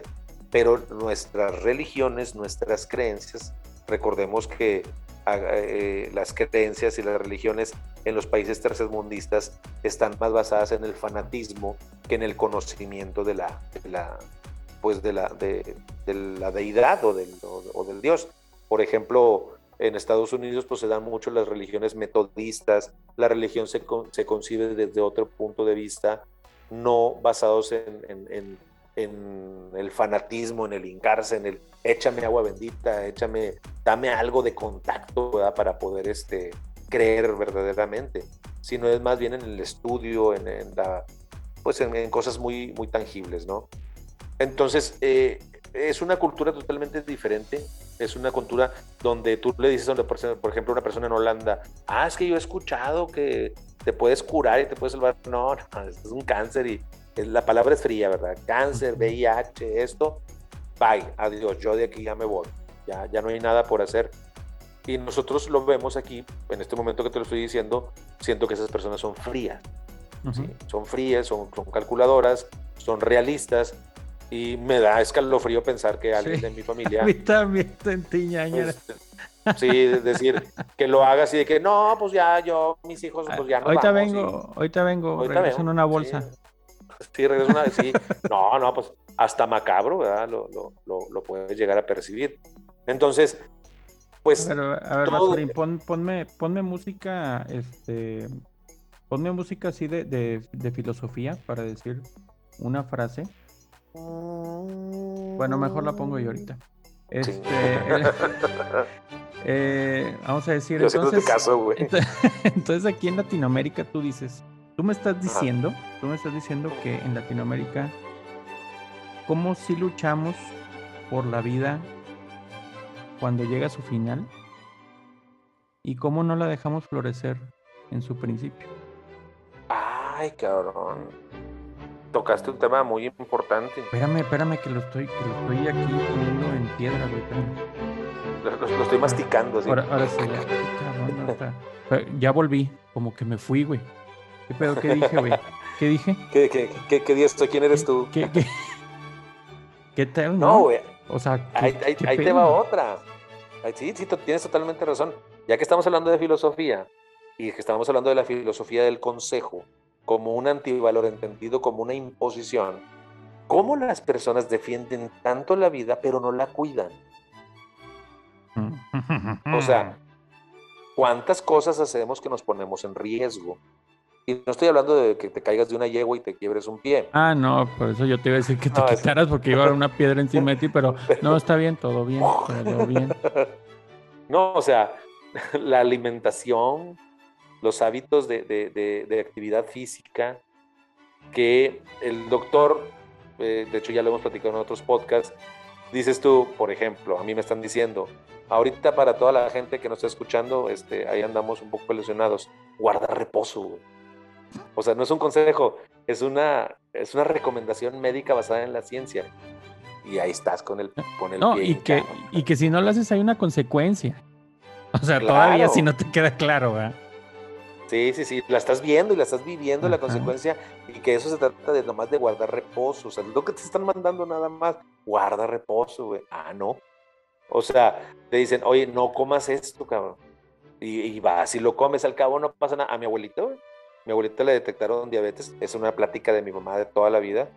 Y el doctor le dijo, señora, ya no va a poder tomar café. Mi abuelita lloró. Güey. ¿Qué te digo? Ah, sí. Ah, sí. No, mi abuelita lloró porque mi abuelita sí era obediente. Entonces ya la segunda eh, eh, cita que fue, le dijeron, ¿cómo se ha sentido? Pues la verdad muy triste, doctor, porque pues yo el café, pues ¿cuántas tazas se toma? Dice, no, una con lechita nada más, no. Ah, no, yo pensé que era de esas señoras que tomaban todo el día tazas y tazas de café. No, con una taza no hay ningún problema. Y mi abuelita pues volvió a la vida, güey. Sí, pero, Era, una, era una taza como la de Friends, güey. Entonces... sí, ya sé, me imagino. y, con, y con dos panesotes ahí que se le resbalaron. Pero, pero eh, es, lo, es lo que sucede, o sea, la, cómo la gente no procura su vida. Nosotros lo vemos en los centros de salud, cómo la gente se arriesga tanto, como, por ejemplo, personas fumadoras. Afortunadamente, ni tú ni yo somos fumadores, pero dices tú, oye, o sea, pues se vio que hubo, hay, hay mucho riesgo en la cuestión ahorita de, de la contingencia con las personas fumadoras y, no, felizmente yo veo mucha gente que va en su carro a las 7 y media de la mañana y van fume y fume. Y dices tú, ay, cabrón, o sea, pues bueno, mi respeto, ¿verdad? O sea, ellos sabrán qué manera lo controlan y cómo lo defienden también. Entonces, se preocupan mucho cuando la persona ya está bien complicada, de que ya está a punto de fallecer, pero no se preocupan en el pre, en el pre. Y no estamos hablando de clases sociales, estamos hablando de toda la gente, cómo se expone a tener una complicación en salud eh, siendo que pudo haber sido prevenida. Dice, dice, oye, ¿cuándo hay que educar a un hijo? Pues 18 años antes de que nazca, creo. Pero esas personas que, por ejemplo, defienden el, el aborto, me gustaría preguntarles, me, gustaría preguntarles esto, o sea, ¿hasta, ¿hasta dónde defenderías la vida de tu papá o de tu mamá? Sí, no, la pues tuya. el ejemplo, o la tuya misma, ¿no? Cuando dicen, oiga doctor, es que ya tengo un hijo, entonces hay que, este, pues hay que, me voy a deshacerme de, del bebé porque pues ya van a ser dos, entonces, entonces el doctor le dice, bueno señora, pues ¿cuál mato? ¿Al niño que tiene aquí o al que tiene en la panza? No, espéreme doctor, pues ¿cómo? No, no doctor, pues mi hijo es mi hijo, pues el que viene también es su hijo. Ay, cabrón. Sí, imagínate, o sea, mato a este o mato al que viene en la panza. ¿Verdad? Entonces sí, en la cuestión del aborto, pues lógicamente es, es, una, es una situación bien compleja, sobre todo porque estamos desarrollando, y fíjate en Facebook, fíjate en Facebook o en Instagram, la cultura que se está desarrollando es una cultura muy hedonista, o sea, muy basada en el principio del placer. No batallar con hijos, o sea, no quiero hijos, quiero vivir desenfrenadamente, pero no quiero consecuencias, que para mucha gente el hijo es una bendición y para otras es una consecuencia con patas que, que, lógicamente te va a traer este pues cambio en la vida, gastos, ajustes, cosas que tengas que, hacer. Hay que, anotar eso, hay que anotar eso en el tintero, Basurín, este, del tema de, de llegaremos a lo que las películas futuristas anuncian, o sea, que realmente dejemos de pues tener reproducción y sea una reproducción ahora sí que Mm, necesaria, no por, por el deseo de, exactamente. Bueno, una, película futurista para nosotros como mexicanos, yo creo que sí, debemos anotarla ahí en el super pizarrón. Eh, una película futurista de lo que puede suceder en Tema 134. pendiente. según lo que estamos, lo, que estamos viendo ahorita, una película futurista para México sería la de Guten Tag Ramón. No sé si la hayas visto. Ya lo hemos comentado aquí. Guten Tag Ramón es un mexicano que se va de mojado a Alemania. Entonces se pone a vivir como velador o algo así. Nunca la he visto yo tampoco, pero me la han platicado. Saludos, interesa mucho saludos a Fernanda, que anda allá en ah, Alemania. en Berlín, ¿verdad? Sí, es cierto. Guten Tag, Fernanda. Ese es un programa. Buenos días, Fernanda. Ah, no, ¿qué tal, Fernanda? Este, sí, este, el futurismo es de que vive, él en un edificio donde viven puros viejitos, puros viejitos, entonces ahí ellos pues se, van muriendo y se dan cuenta que Ramón comienza a cumplir con una función importante de irle a dejar el periódico, algo así, a los viejitos, y pues él se da cuenta cuando alguno falleció por el olor. O sea, comienza a desprender olores fétidos y, ah, se me hace que ya cabeció doña doña Gutenberg Doña Salchicha Alemana. Doña Salchicha Alemana ya falleció, entonces, por Ramón de cuenta que comienza a, hacer esa labor, a hacer esa labor de, ir a, asomarse, a, decir, pues está bien gacho, comer y, digo, morirte y podrirte ahí en tu, en tu propia casa, Entonces la gente le agarra mucha fe al Ramón pero otras personas lo denuncian que porque es mojado y que porque es ilegal y total que lo pesca la policía y lo deportan. y ya lo demás es, es drama, ¿verdad? Es cinematografía. Pero aquí en México la cultura que se desprende, por ejemplo, que es lo que vemos en, en, en, la publicidad en México, mucho la cultura de, de la mascota. O sea, eh, aquí es Tulin. Tulin, ¿qué significa Tulin? Son parejas que no tienen hijos y en Estados Unidos se le dice Tulin porque es dos Lincoln, no kids. O sea, dos Lincoln me refiero a, a dos carros. Tulin, se llama así, Tulin. Es como este los Yuppies, haz de cuenta, son, son unas iniciales que significa que la familia sería bueno tener dos Lincoln, o sea, dos carros Lincoln, y no kids, no hijos. Entonces, que esa es la, la base de la felicidad. Entonces, ¿en qué se basa esto? En la, por ejemplo, en, la, en, la, en el desarrollo de la ideología de género, eh, eventualmente no tener hijos, sino adoptarlos. Eh, se le desarrolla mucho el dinero rosa que proviene de las campañas de, de, cosas que se pueden vender en la cuestión de la ideología de género, eh, que es una derrama impresionante porque, por ejemplo, una pareja gay, que conozco muchos, muchos amigos que, que son pareja gay, no tienen hijos, entonces tienen un poder adquisitivo tremendo, tienen muy buenos carros, viajan mucho, la, cultura del viaje, la cultura de, del hospedaje, de los paquetes, de los cruceros, eh, tener una mascota, abortar a los niños, ya no estoy hablando de la, de la, ideología de género, sino en general la lucha pro aborto que está financiada por organismos mundiales para la, evitar la sobrepoblación y la eutanasia. O sea, no va o, o, mandar a tus padres a, unos, a, un asilo. ¿Por qué? Porque un padre estando en su casa, pues es un, es un pasivo, dicen ellos. es, un, es alguien que te genera gastos.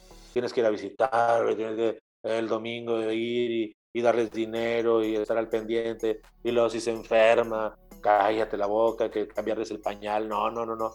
Entonces esa cultura te hace ver como que eso está chido. Mándale un asilo a tu papá. Hay una casa de reposo no tengas hijos, aborta el que viene y, este, y cómprate un perro. Y el tu link es cómprate un carrazo, consume, consume, gasta, gasta, gasta y, este, y no tengas hijos. Porque el hijo pues es un pasivo constante. Cuando no son pañales son colegiaturas.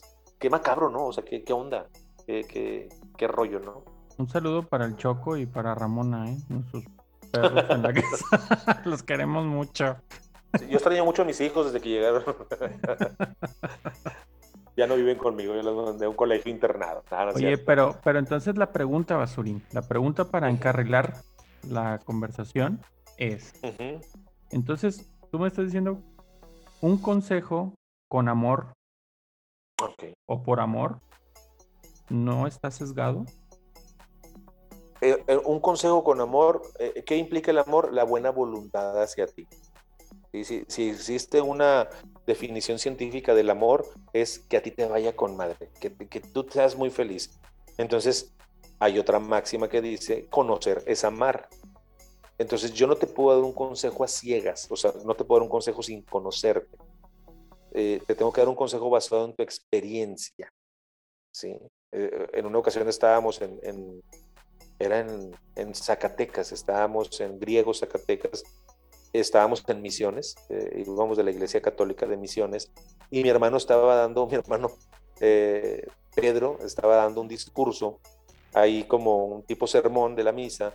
Y dice, no, y ustedes cuando vayan, este, ah, no, estábamos en la Sierra Tarahumara, ya me acordé, en la Sierra Tarahumara.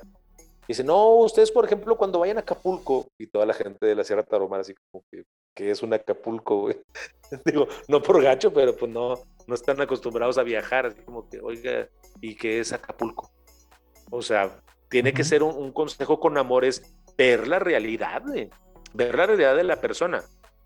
Entonces, conocer a la persona es amarla y darle un consejo con amor es basado en el conocimiento que tengo de ti. ¿Sí? O sea, si mi conocimiento es genuino acerca de ti, yo voy a decir, Ricardo, eh, yo sé que cómo trabaja, yo sé cómo es su carácter, yo sé cómo habla, perdón, basurón, yo sé, este, entonces yo no le voy a decir, Ricardo, bien fácil, güey, cómprate un carro, güey, eh, acá, este, marciano, güey. No, güey, no, no, es mi objetivo, güey, o sea, la verdad no, qué poco me conoces, güey. Ricardo, sácate de broncas, güey, eh, haz esto, güey. Espérate, güey, o sea, tú ni sabes, o sea, Entonces es donde el consejo cae de empacho, porque no es con amor, es basado en decir, pues, güey, compra lotería, Ricardo, no seas tonto, güey, ¿tienes problemas económicos? Compra lotería. No, güey, gracias. Sí, o sea. Yo también te amo. Yo sí, exactamente. Gracias por tus consejos, pero pues no, ¿verdad? Como dice Alejandro Sanz, te lo agradezco, pero no. O sea, ¿por qué? Porque no me conoces, o sea, no, no, no, no me estás diciendo nada que, que me haga clic. En cambio, el llegar con una persona genuinamente y escucharla y saber qué es lo que está pasando y escucharla y escucharla y escucharla. Se dice por ahí que cuando tú escuches y escuches y escuches a una persona, poco a poco la persona, cuando te está platicando ofuscada porque se peleó con su esposa, tú lo escuchas y lo escuchas y lo escuchas. Llega un momento en que la persona se comienza a escuchar a sí misma y comienza a decir, es que yo también la riego, güey es que yo también cometo errores.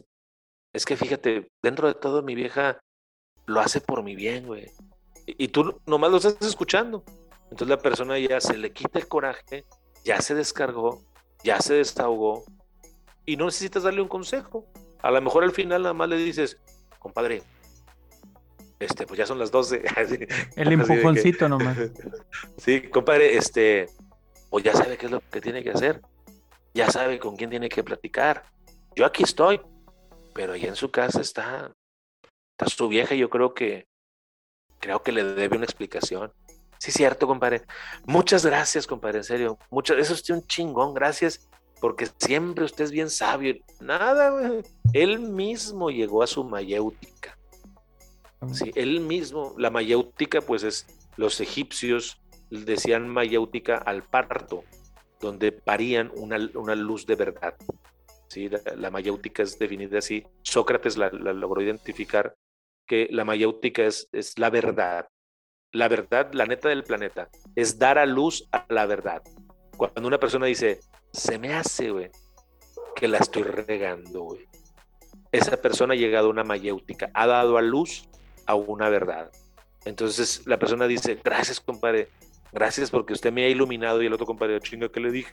Yo no le dije nada, pero lo escuchaste e hiciste con tu actitud que se desahogara y que se escuchara a sí mismo. Pero llega un compadre y te dice, oye, Ricardo, no, hombre, fíjate que me pasó y tú, ah, no, espérame, espérame, a mí me pasó peor, güey. No, porque yo también una vez me quebré el pie, güey. No, hombre, ya se cuenta que sí, que ya. Y no, hombre, una y aparte tengo un cuñado. Y no, espérame, güey, porque tengo.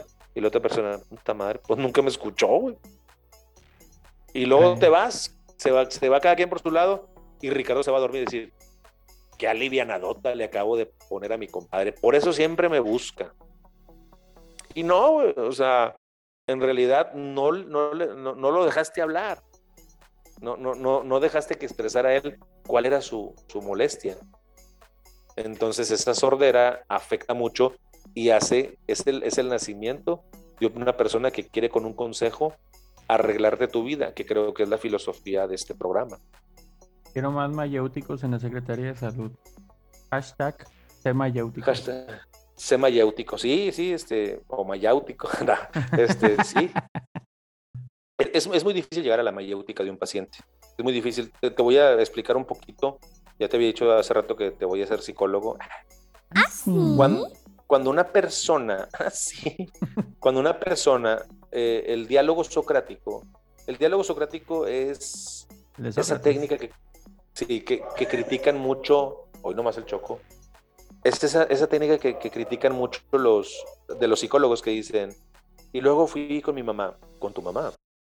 Sí, ella estaba cocinando, mm, cocinando. Y lo sí, ella me ofreció de comer. Mm, te ofreció de comer. O sea, es, el diálogo socrático es algo parecido. Es estar, es estar eslabonando respuestas para que el paciente. Entonces, pues yo, yo pienso que, que a lo mejor, pues también yo tuve la culpa.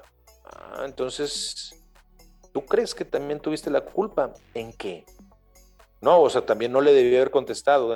Entonces, por medio de ese diálogo se dice que las personas es más fácil que lleguen a una mayéutica. Que la persona les, les, va poniendo, les vas poniendo como puentes, ¿no? Exactamente, como conectores, así, así se llama. Ya más modernamente se llaman conectores. O sea, por ejemplo, tú, Es que traigo el azúcar a 500, doctor. Ah, ok, ¿qué comió? No, pues ahorita me metí mi, mi yogur griego, mi yogur este, con un mango. Pues dijo usted, ¿qué frutas? Entonces me aventé tres mangos. Muy bien. ¿Y el mango de qué se compone, oiga? No, pues la pulpa y la pulpa que sabe dulzona o sabe amarga. No, pues dulce. Y si es dulce, ¿qué puede que contenga? Azúcar. Y fíjese, el mango contiene demasiada azúcar. Muchas gracias, doctor. Es un chingón. Exactamente. Entonces dice, ah, entonces el mango, no, pues, ni el mango ni el plátano, pues son tremendamente azucarados. Usted debe de elegir otro tipo de frutas. ¿Como cuáles frutas le gusta que no tengan tanta azúcar? Mm, manzana, doctor. Ah, ah, ya le he entendido. Entonces ahí, ahí cae en una mayéutica. Lo que pasa es que la persona sí estaba haciéndote caso en comer frutas, pero estaba comiendo frutas muy azucaradas que le alteraban sus niveles. Entonces, mm. eh, el consejo con amor es conocer a la persona y en base a ella, escucharla, escucharla, escucharla. Es el amor, la antítesis de este programa. Pero hay que entender el amor como no el sentimiento banal de los corazoncitos y de... Este, ese es el enamoramiento. Exacto, digo, pero ese es, vamos a decir, la... en lo primero que piensa una persona cuando le dices la palabra amor.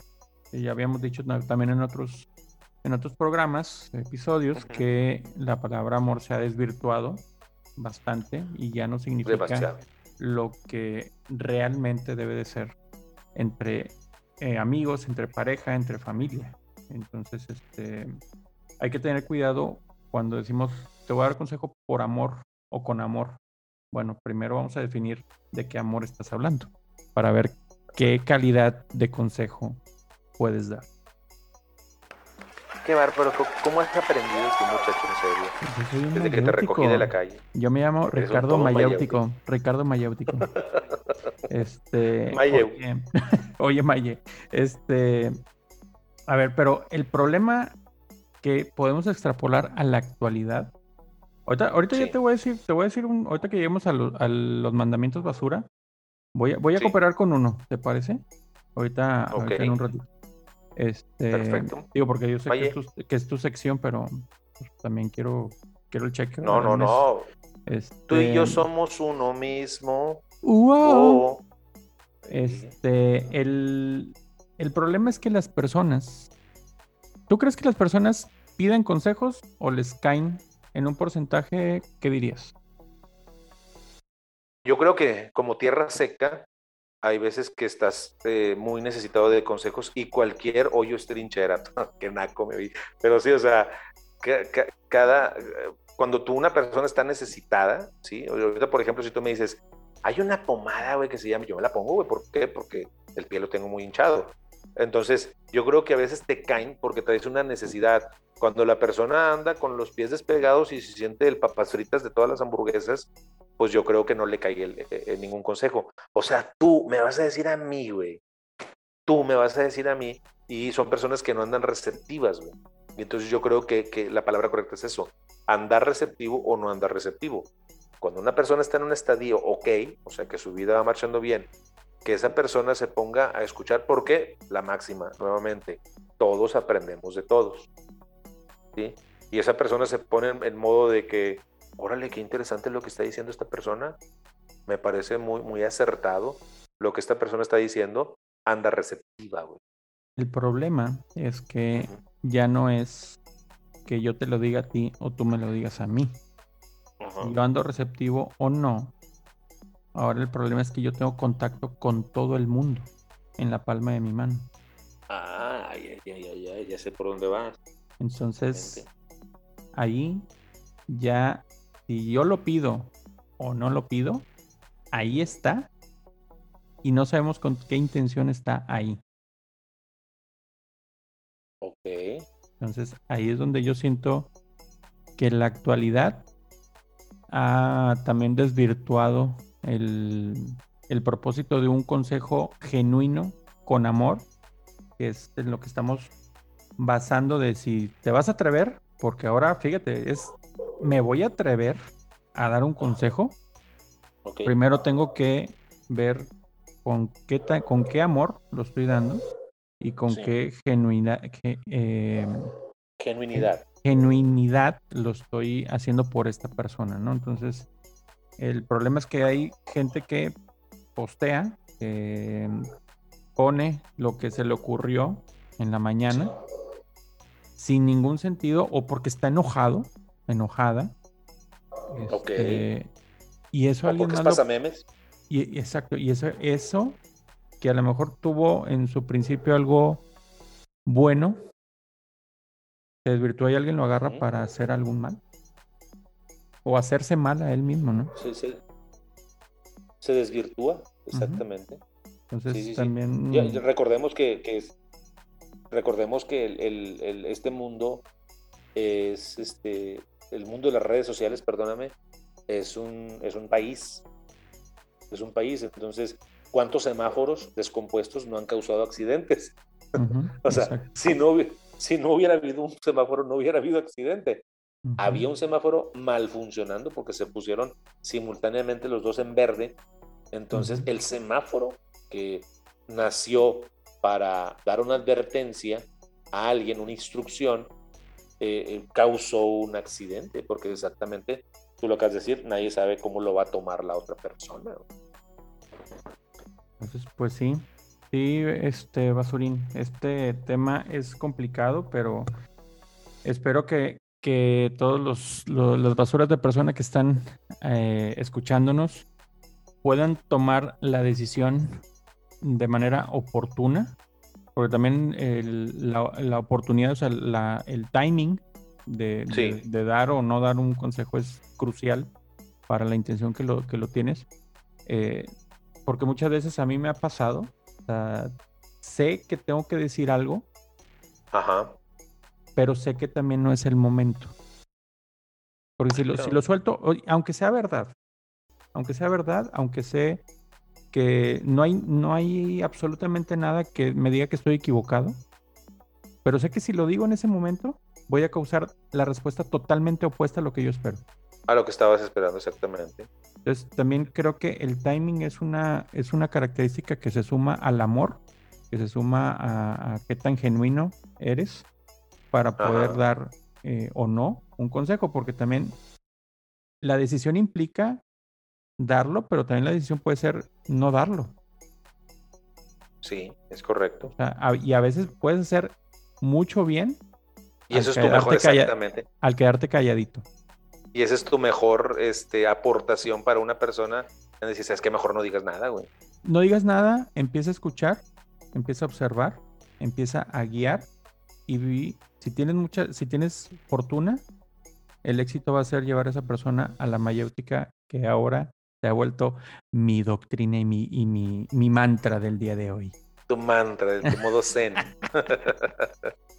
Oye, qué buen post, qué buen post pusiste aquí, la verdad, compadre. Aquí en la página, estoy en la página de las basuras de persona, dice, Dime, dime. en la Universidad Veracruzana, muchos quedaron sin hacer su examen de admisión por no llevar identificación. Lloraron y esto dijo la rectora.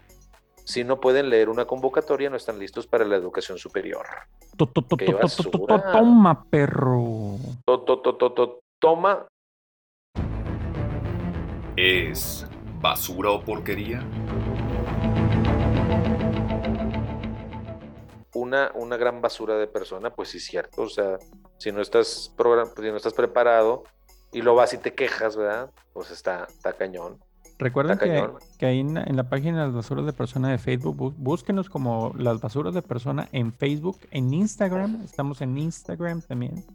Este, ponemos situaciones, pues en este caso situaciones reales, y queremos saber qué opinan, si, si piensan que son porquerías de la vida, porquerías de persona, o son las basuras de persona que nosotros esperamos que todos ustedes lleguen a ser en sus vidas.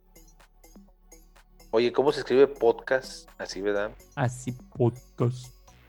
De las basuras. Es que estoy anunciando que muy pronto sale el nuevo podcast. ¿Le puedo poner el nombre? Los consejos. Claro. Claro, ya teníamos una lista que llevamos de 120 temas, de los que llevamos nada más 12. Y, y seguimos recibiendo, y seguimos recibiendo este, eh, ¿cómo se llama? Propuestas, ¿eh? Como los que te dije Sí, Este, el muy día de- eh, no, ¿cuándo fue? El, fin de semana pasado. Me dijeron, Sí. oye, ¿por qué no hablan de, de la hipocresía en el Facebook? no, pues está. Este, De hecho, pues le mando un saludo a mi amiga Farra eh, y a su esposo Kiko, que mm, Saludos para ellos. este, estuvo ahí diciéndonos que escucha las basuras de persona este, y que le, le gustaría escuchar el tema. Entonces, algún día, de los 121 temas que tenemos ahora, eh, vamos a llegar al 121. Ay, no, pero pues sí, hay que, hay que este, ir ponderando, ¿verdad? Todos los temas son muy importantes y todos, no, no son 121, son menos, son como 119. Son menos, Pero- son como 130. Pero sí, está bien Peña Nieto, además. Este, pero me, me gustaría escuchar tu mandamiento, Basurón, ¿cómo ves? Bueno, vamos a los mandamientos. Ok. Los mandamientos de las basuras de persona. A ver. Pues mira, me, me voy a estrenar para dar un mandamiento de las basuras de persona que ya habías inaugurado tú. Sigan, este, escuchen nuestros episodios para que vayan haciendo la lista de los mandamientos de las basuras de persona. Sí, y en esta ocasión, en esta ocasión quiero eh, aportar diciendo que un, una basura de persona debe de, dos puntos, dar un consejo con el amor de una basura de persona. Una basura de persona debe dar un con consejo Ya le va a meter la redacción a este cabrón. el amor de una basura de persona. Qué importante lo que estás diciendo porque esto quiere decir que la persona tiene que entender cuál es el concepto de la basura de persona. Fíjate que te soy honesto, mis hermanos este, que han seguido ahí más o menos, les mando un saludo este, a mis hermanos Ricardo, Vicente, Pedro y Francisco. Este, han entendido bien, sobre todo Pedro, sobre todo Pedro, mi hermano, ha entendido muy bien. Dice, bueno, es que yo, siendo una basura de persona, yo le digo, ¿sabes qué? Pues no, no estoy de acuerdo. Dices, ay, cabrón, sí, sí, has, sí has entendido. O sea, el concepto de basura de persona no es ofender a nadie, no es madrear a nadie. Es simplemente las cosas así son. O sea, si no está preparado para leer una convocatoria, no pueden, no está preparado para, para ir a la universidad. Imagínate, se va a entrar a la facultad de medicina y no le leyó, es hipertenso. y ya le está haciendo una cirugía, o es diabético y ya le, está- y ya le está haciendo una cirugía, pues se muere el paciente. Entonces, eh, entonces creo que, que cuando tú das un, o sea, entiéndeme, primero conóceme, vamos a conocernos como amigos, primero conóceme que soy una basura de persona, ¿ok? Que te le voy a decir las cosas tal cual son, y separando latas, separando orgánicos, separando cartón, separando papel, la, la a plata limpia, es esto lo que te trato de decir. Entonces, si una persona dice, no, güey, pues que me ofendió, ah, entonces no me conoces, no sabes Oye, que soy pero es que, es, es que eso es lo, lo que pasa, ¿no? O sea, fíjate la escena en donde está la carne asada. O sea, y el güey que Sí. llega diciendo eh, y diciéndole a todos qué hacer, es el güey que cae mal y dice, oye, pero ¿por, por qué lo trajiste? ¿O quién es ese güey? O sea, ni nos conoce Sí. y ya nos está diciendo qué hacer, güey. Sí, sí, sí, Sí. sí, lo, sí lo llegas, sí Sí. lo has llegado a ver, supongo. Sí lo visualizo, sí, a cómo no. pero a mí se me ha tocado ver eso. Y sí cae mal de a madre. Entonces, por, no. eso, por eso también una de las actitudes más inteligentes que a veces a uno lo tachan de antisocial, pues oye, si soy el invitado, pues oye, voy a conocer a otras personas. ¿verdad? Entonces, Claro. digo, puedo opinar, eso no te va, eso no te debe delimitar como basura de persona que eres, pues tienes el Ujú. poder de opinar y tienes el- el- la, la responsabilidad de hacer una opinión, más bien, tienes que hacer una opinión responsable si te llamas basura de persona. Pero eso no implica que quieras cambiar el modus vivendus de alguien que apenas acabas de conocer y que no sabe prender el carbón. Exactamente. Y no vas te a, vas a decir de cómo prender el carbón. cuando hagas Sí, tu sí, carne asada, cuando hagas tu carne asada, lo invitas al güey. Ajá. Tú prendes el carbón para que vea y pues si se le queda, qué bueno, ¿verdad? Y si se convierten en amigos, pues ahora sí, con el amor de amigos que, puede, que, que puedas llegar a tener con esa persona, probablemente ese consejo va a ser bien recibido y se va a convertir este, en, no en un consejo, sino pues ya prácticamente en una, ¿cómo se llama? En una revelación para esa persona que no sabía prender el carbón. es que eh, estamos hablando exactamente lo mismo. No sabía. Ujú. Entonces, cuando no sabes, aprende, güey. De todo mundo podemos aprender. Eh, o sea, ojo con, este, con esto, con esto de- del tema de los consejos. Aquí la crítica va para la persona impositiva que da un consejo sin que se lo estén pidiendo, Exactamente. ¿sí? No va, no va para las personas que están receptivas a recibir consejos. Te puedo decir este, ejemplos de, de- de personas, por ejemplo, amigos músicos, que tú los ves y, no tienen la finta de un músico típico, que son personas acá que, pues, nada que ver con el estereotipo de acá de un vato galancísimo acá, ¿no? Pero son excelentes bajistas, guitarristas, bateristas. Entonces llega uno de los de acá y comienza, no, es que yo estudié en Berkeley, no, yo tengo, yo tengo, y lo pendejo, no sabes con quién estás hablando, güey. O sea, este güey trabajó en la banda Macho, güey. O sea, este güey es una fregonada, güey. Y sabe tocar trompeta, piano, guitarra, canta, güey, el vato. Y, y tú hable y hable, hable y hable. No, fíjate, yo acá, porque el método que yo tengo y la técnica y, y todo es así de que cállate. Y la persona, el músico fregón que te digo, hablo de lo que conozco, callado, güey. Ah, no, sí, muy interesante. No, fíjate que sí, sí, sí tiene razón, sí es cierto. Y a ver, ¿cómo está la onda? Bien humilde, güey, el vato, güey. Bien humilde. Y, y- y el resumen es, pues de todo mundo podemos aprender, güey.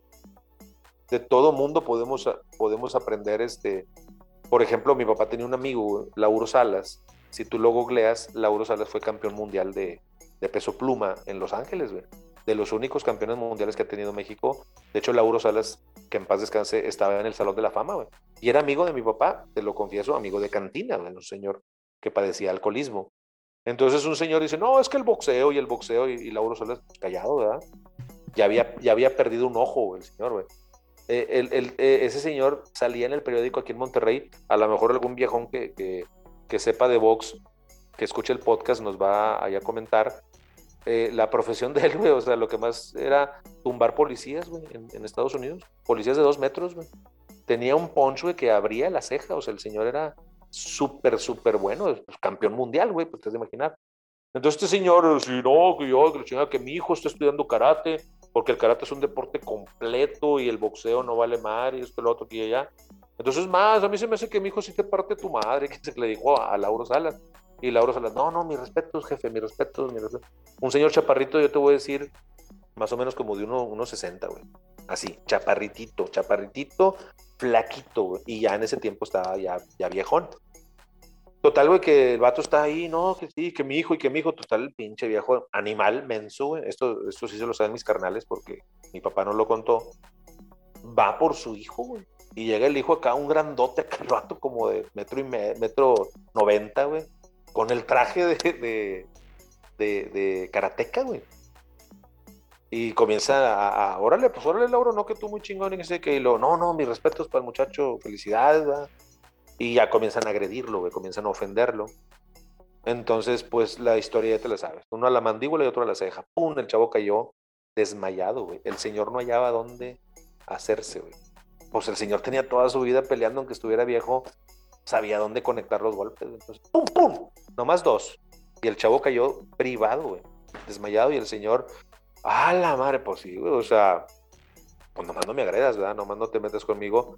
Pero para dónde voy con esto que te estoy platicando es que dices tú, pues a veces son personas tan humildes que ellos no, no van a presumir, ah, sí, yo tumbaba gente y esto y lo otro. No, de todo mundo podemos aprender. Y hasta cierto punto le dijo, ah, no, pues qué interesante, felicidades por su hijo que está en una disciplina, ¿verdad? Esto y lo otro. No, el Sí, señor se quiso fue, imponer, ¿no? La otra persona Quiso quiso, imponer. quiso imponer y, que, y denostar el, el, el boxeo. Entonces, pues salió llorando, el señor salió llorando así porque su hijo, pues no reaccionaba. Entonces, eh, hay, hay personas muy receptivas para los consejos, incluso cuando son bien, bien, bien fregonas en, su, en sus expertices. Dices, tú no sabes al lado de quién estás sentado, güey. O sea, y cuando estás al lado de una persona así, pues, pues mejor cállate, o sea, no comiences a presumir, porque la persona te puede barrer y trapear. Entonces, para esas personas, pues qué padre, ¿verdad? Porque siempre, toda la vida y en todo momento, como decía mi padre, el maestro Carlos, guitarrista, este, lo conocía mi papá, tenía 99 años tocando la guitarra, el señor todavía con, con las manitas así de viejito, decía, y es fecha que no le conozco a la guitarra nada, todavía estoy aprendiendo. Don Ramiro Quintanilla, que también este, murió, pero dejó un gran legado como trombonista aquí en Monterrey, en la banda del municipio. Todos los días practicaba, Ricardo. Todos los días practicaba como si fuera un principiante. Y era de los mejores trombonistas de Monterrey. Entonces, todos los días podemos aprender de algo. O sea, estar receptivo a los consejos, pero no querer imponer una realidad que es como una semillita chiquita, güey. O sea, compadre, no has vivido como para que me estés aconsejando. Es como una persona que dices tú, pues, si no has vivido, si no has tenido la experiencia, si no has viajado, pues, ¿cómo me vas a dar recomendaciones, compadre? Ya más bien suena a soberbia y a querer llamar la atención. Mira, ponme, ponme música de piratería, güey. Porque este, sí- me lo, este sí me lo pirateé. Voy a, tener ver, que, ver. voy- voy a tener que poner un fondo así de, de, de- de bucanero para, para, estos, para estos momentos.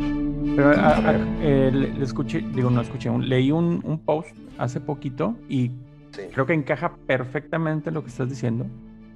Es este cuando corriges a un sabio, lo vuelves más sabio. Pero cuando corriges a un pendejo, se vuelve tu enemigo. Exactamente, lo echas en contra. Por supuesto. Por supuesto, sí, eso, eso es una, eso es una gran verdad. O sea, ¿quieres, ¿quieres echarte de enemigo a alguien? Hay- hay varias cosas que son máximas y se agudizan más en las personas que son más reactivas temperamentalmente. Esto es, a nadie nos gusta que nos digan lo que tenemos que hacer ni que nos digan nuestras verdades. Desde el momento en que tú me puedes llegar a decir a mí, oye, te puedo hacer una observación, güey, a toda madre, ya me caíste gordo. Y ya, ya me dio esa sordera testicular. ¿Sí sabes cuál es la sordera testicular? ¿No? Bueno, después te la platico porque si quieres la, este, la, la- la editas por ahí. Ah, bueno. Es que la, la sordera testicular quiere decir que tú sí escuchas perfectamente bien, tu, tu oído interno, todo está perfectamente bien. Pero me caíste libre de- huevos. No, pero por, pero por los míos no te hago caso. Esa Pero es ahí la está. sordera testicular. Tú no pediste esa observación. Exactamente. Yo la estoy imponiendo. Sí, pero todo, todo depende de qué tan impositivo sea. Si, por ejemplo, yo platicando con Ricardo aprendo mucho, pues lo escucho, güey. Pero como dices tú, el vato de la carne asada llega y se quiere imponer, así como que, ah, órale, compadre. No, chido. chido. No, gánate este tu güey. lugar, güey. Gánate tu lugar primero. Claro, ¿quién eres, cabrón? Sí, sí, sí. Sí. Oye, ¿qué tenemos ahora este, en el camión de la basura? Oye, en el camión de la basura, pues mira, en el camión de la basura. Pero pon la musiquita, güey. Ah, bueno, perdona, perdona.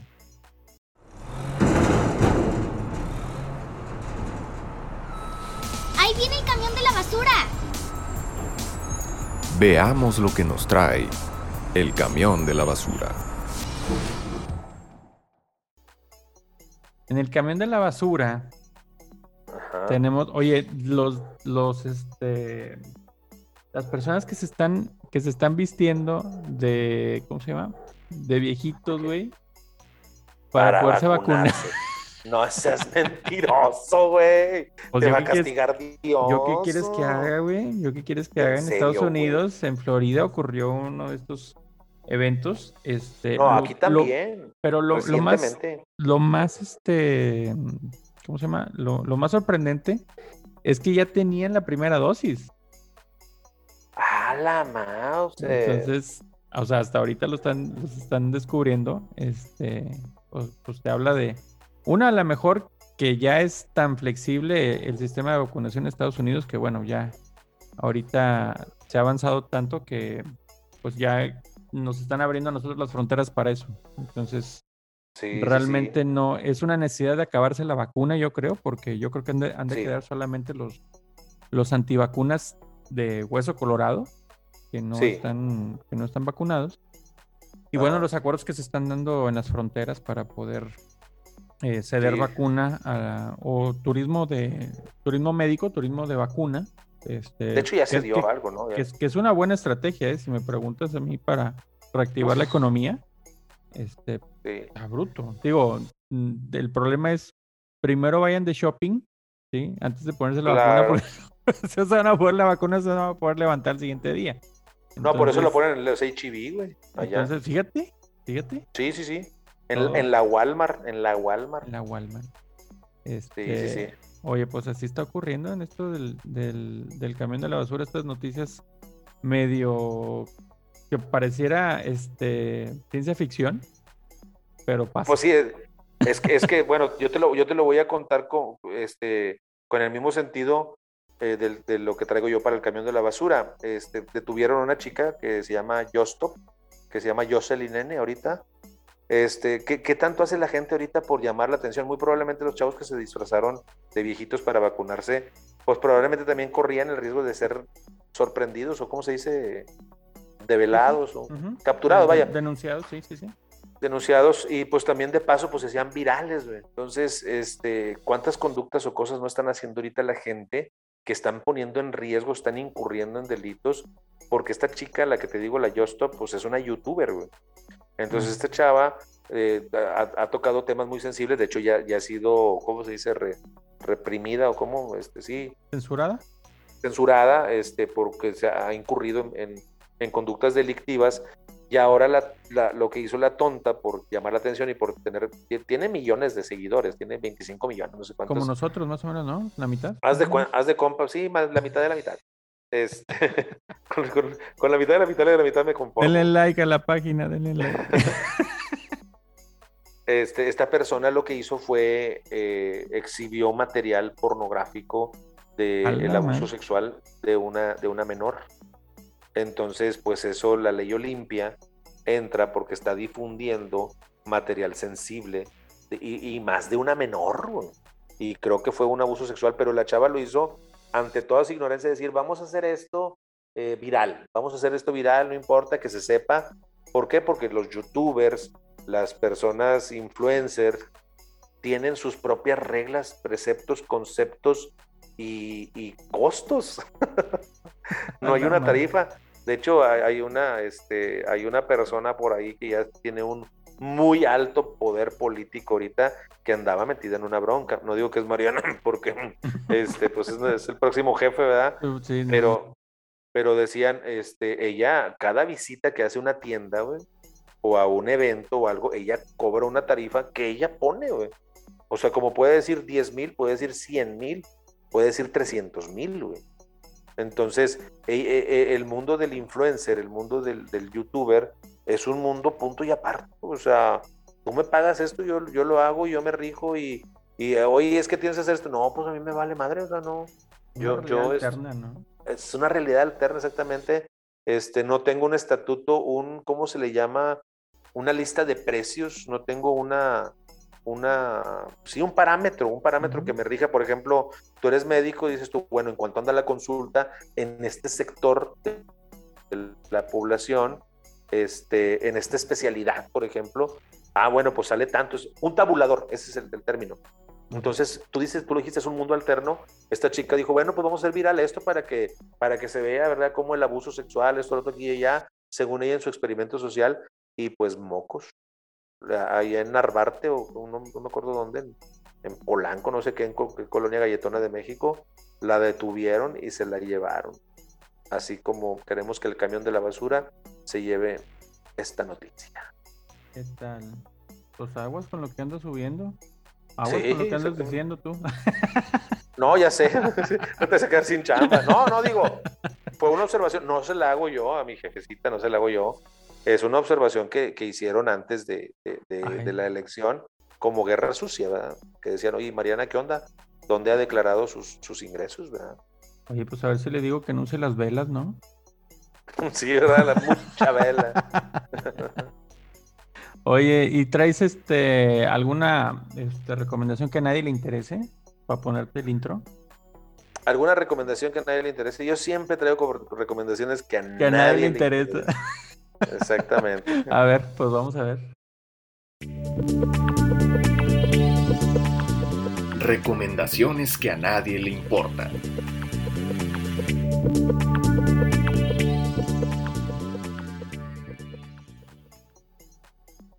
A ver, Basurín. La dime, re- la re- dime, dime que, dime que no le va a interesar a la gente lo que, de lo que les vas a recomendar.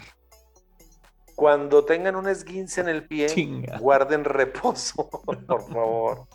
Guarden reposo. No No, sean unas dar- porquerías. Sí, no sean unas porquerías. No, lo que pasa es de que si te están diciendo, e- es como en una ocasión a mi esposa le, le recomendaron usar lentes. Entonces traía este, un problema ahí, no sé si miopía o estigmatismo. Entonces decían, ¿sabes qué? Este, utiliza los lentes y utilízalos mucho este, para que tu, tu vista descanse. Entonces tenía cierta puntuación mala, ¿verdad? Para, para, para usar lentes. Y mi esposa es muy, muy obediente, comenzó a usarlos mucho, mucho, mucho, mucho todo el tiempo. Y cuando regresó ahí al, al, al oculista, había bajado ya el problema. Y dice, no, sabes que ya, ya, este, ya no necesitas tanto los lentes. Ah, cara, yo me quedé, oye, ¿cómo? Pues es que descansó su vista cuando usaba los lentes. Entonces, en esto me dicen, tienes que tener reposo de este, de, de, del pie, del esguince que traigo en el pie. Y pues yo, no, pues qué tanto es tantito, me dice eh, el doctor ayer, al doctor Vicente, que le, le mando un saludo ahí de Nueva Morelos. Saludos. Saludos me dice, pues es que entre más reposes, más rápido sales. O sea, entre menos reposes, más te vas a tardar. Y yo, pendejo. Y sí, o sea, sí, sí he reposado en realidad, sí he reposado, pero no, no así tan férreamente como debería de ser. Entonces, la recomendación que a nadie le importa es, si te es un esguince, descansa. Mira, vamos a hacer un experimento social. Te vas a tomar una foto del pie ahorita, la vas a subir a la página y vamos Ay, a decir güey, nosotros si eres una porquería o eres una basura, güey. Ok, a ver. Dependiendo qué tan hinchado está ese pie. Mm, Ahí está. A ver, te la acabo de mandar. Chécala. Ahorita la aquí en la oficina. Pero mientras te digo que yo también traigo una recomendación que probablemente a nadie A le importa. Pero sí, sí quisiera que la tomaran en cuenta y les voy a recomendar un, un podcast este, que se llama este, Medi, Medistorias. Que a lo mejor también, este, si, si tienes chance, lo, lo checas. Ya me habías Este, dicho, creo, tú ya, ya, ya me había metido, sí. Me- Sí, este, que es del buen, del buen, se llama el doctor Asdehis y el doctor Rockpet, que es obviamente sus nombres artísticos. Y pues bueno, es un, es un podcast que eh, nos, nos da a conocer la historia de la medicina, muchas cosas muy interesantes, con un toque ahí de, de humor, un- una buena sazonada. Este, entonces lo recomiendo mucho. Un saludo al doctor César Cruz, que es este, mi carnal, mi hermano del alma, este, Échale lonche. que inició este proyecto y que, bueno, le deseamos la mejor de las suertes. A ver si en algún momento podemos hacer un crossover entre las bien, de pe- personas y, padre. la- y las medistorias. Sería interesante. Y el otro que te voy a recomendar, que es una recomendación de mi hija para todos ustedes, Ok, a es un ver. podcast que se llama. Es un podcast de España, ¿eh? Ojo. Jale. Este, se llama Los Niños y Jimeno. Sí, esto sale ¿Y en un programa. Jimeno? Y Jimeno. Este, esto sale en un pro- es un, es una es un fragmento de un programa de radio de las mañanas en, en Cadena 100, se llama en España. Órale. Y son de, de tres minutos, cuatro minutos máximo, donde este personaje Jimeno, de cosas que están pasando en la actualidad en España, que hace poquito tuvieron las votaciones, o que va a jugar la selección de España, o etcétera, etcétera, cuestiones del país, Sí. eh, les hace preguntas a los niños, les pide consejo a los niños. Ahorita hablando de los Ah. consejos en este, en este programa. Este, y bueno, te topas con una, eh, pues, ¿cómo te digo? Una transparencia total ¿sí? Órale. de lo que un niño te tiene que decir y que él piensa que es la solución a los problemas más grandes que los adultos podamos tener. Qué interesante, cabrón. Qué interesante, Eh, la no, verdad. Te, te- te la pasas genial en esos tres minutos. Este, Ajá.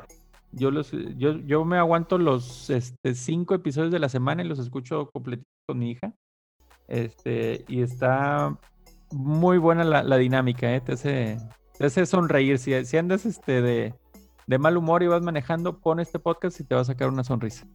No, es que ya ha habido programas de televisión que se tratan de eso y está, están muy padres. O sea, los programas de televisión que le dicen a los niños, a ver, él, él es Pepito y Pepito no tiene dónde sentarse. Y sale Pepito, es un vato como de 40 años acá, bien, bien trabado. A ver, ¿qué le tienes que decir a Pepito? Y lo, pues es que Pepito está muy grande.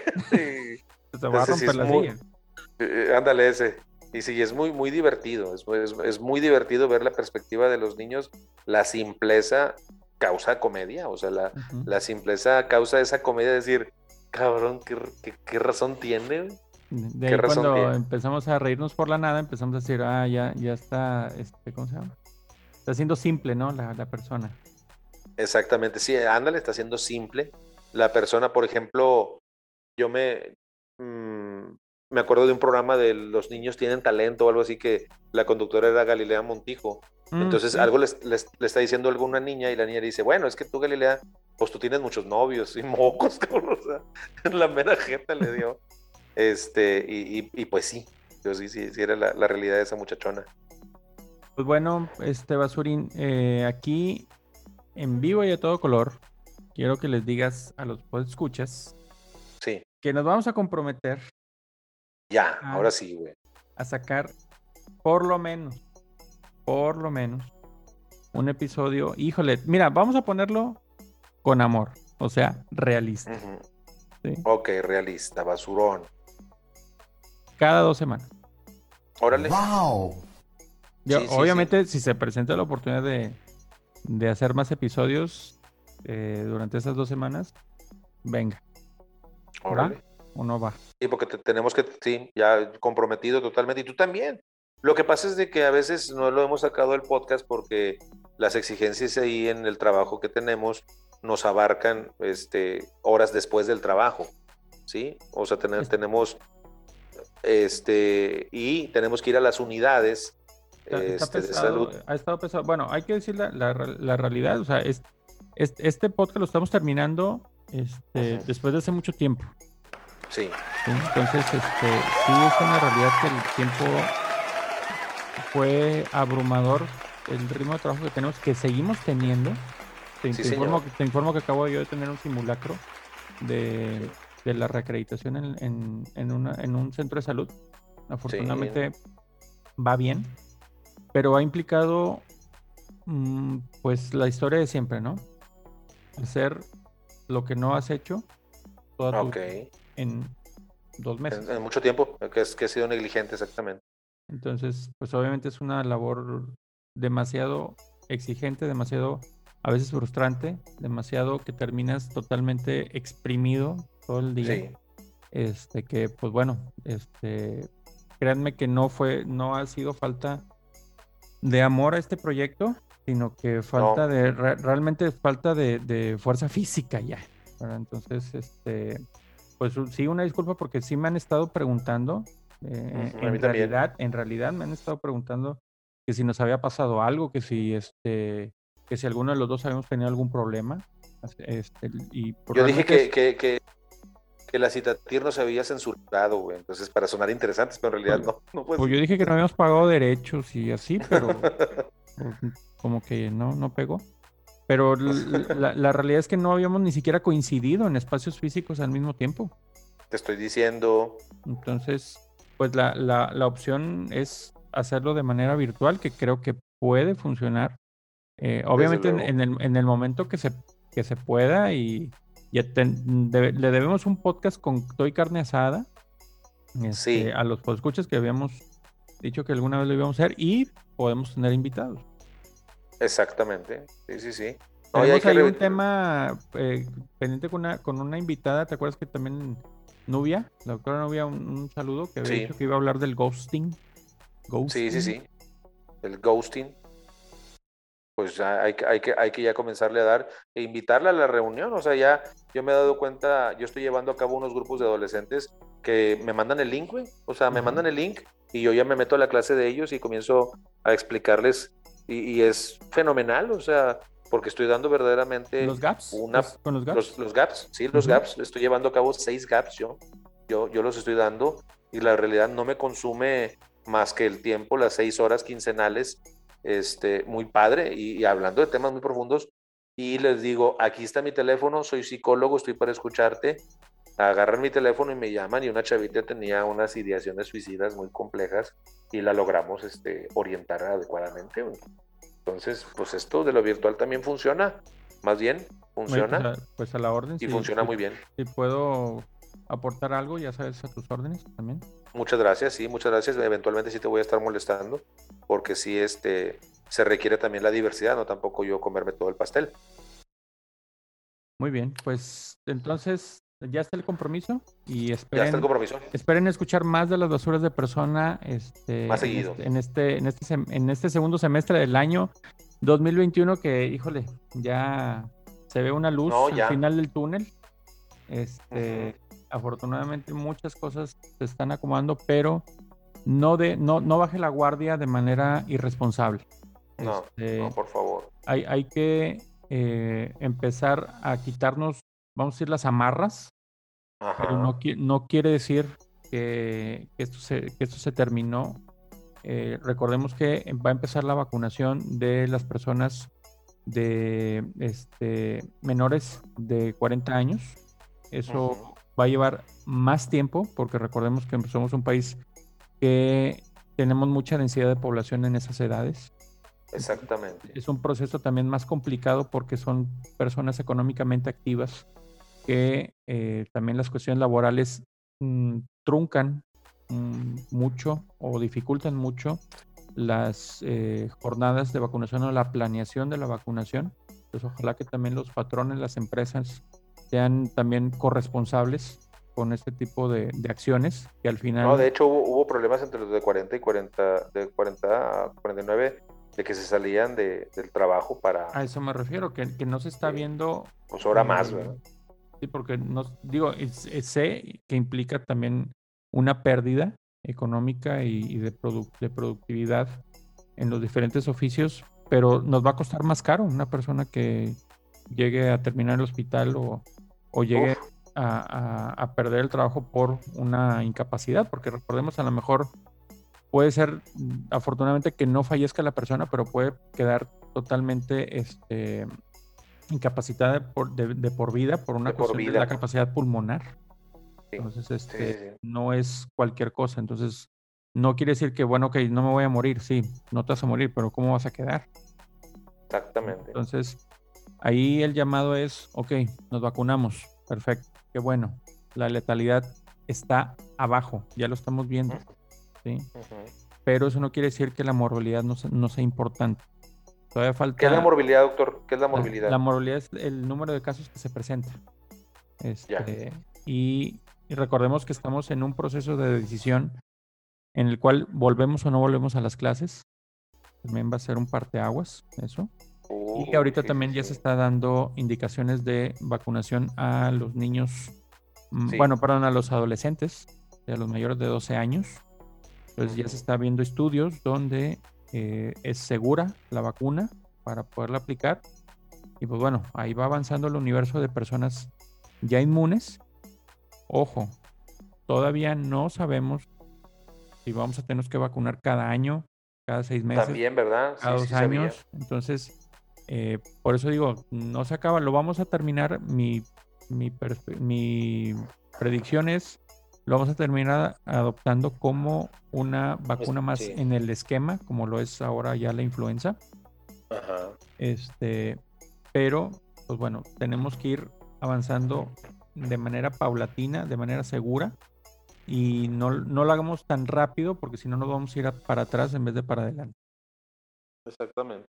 Qué buenos por favor- consejos. Por favor, cubrebocas, por favor, gel. Por favor, este, tampoco caigan en el pánico. Ya también lo cuando decías, ¿tú te acuerdas que decías que pues obviamente yo, yo tomaba muchas precauciones, tomaba muchas medidas este, preventivas. Ahorita no es, no es una relajación, no es una relajación total, pero he, he aprendido también a sobrellevar y a no exagerar y a no caer en pánico.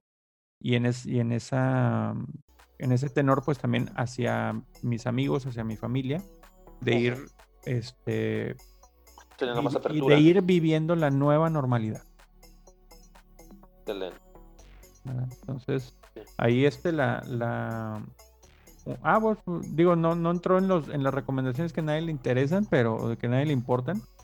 No, pero yo creo que esta sí es más seria, ¿no? Sí, Pero, es más- este, por ejemplo, sí hay, acabo de ir a, un- a un, a uno de los espectáculos que están ofreciendo en el Palco Tecate, ahí en, Sí, sí, sí. en, el, en el Parque Fundidora.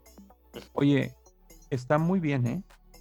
Está muy Ok. está, está vigilado por la Secretaría de Salud. La seguridad es, es, es casi como en los estadios, no sé si, ha- no sé si te ha tocado ir, Sí. pero Sí. en el, en el momento en que ven a una persona sin cubrebocas, van y le llaman la atención e incluso es motivo de si la persona se resiste, la sacan. Se sale. Entonces, sí, sí eh, ha estado un poco la seguridad bastante, bastante enérgica. La- las personas están entendiendo, las personas están viviendo la nueva normalidad.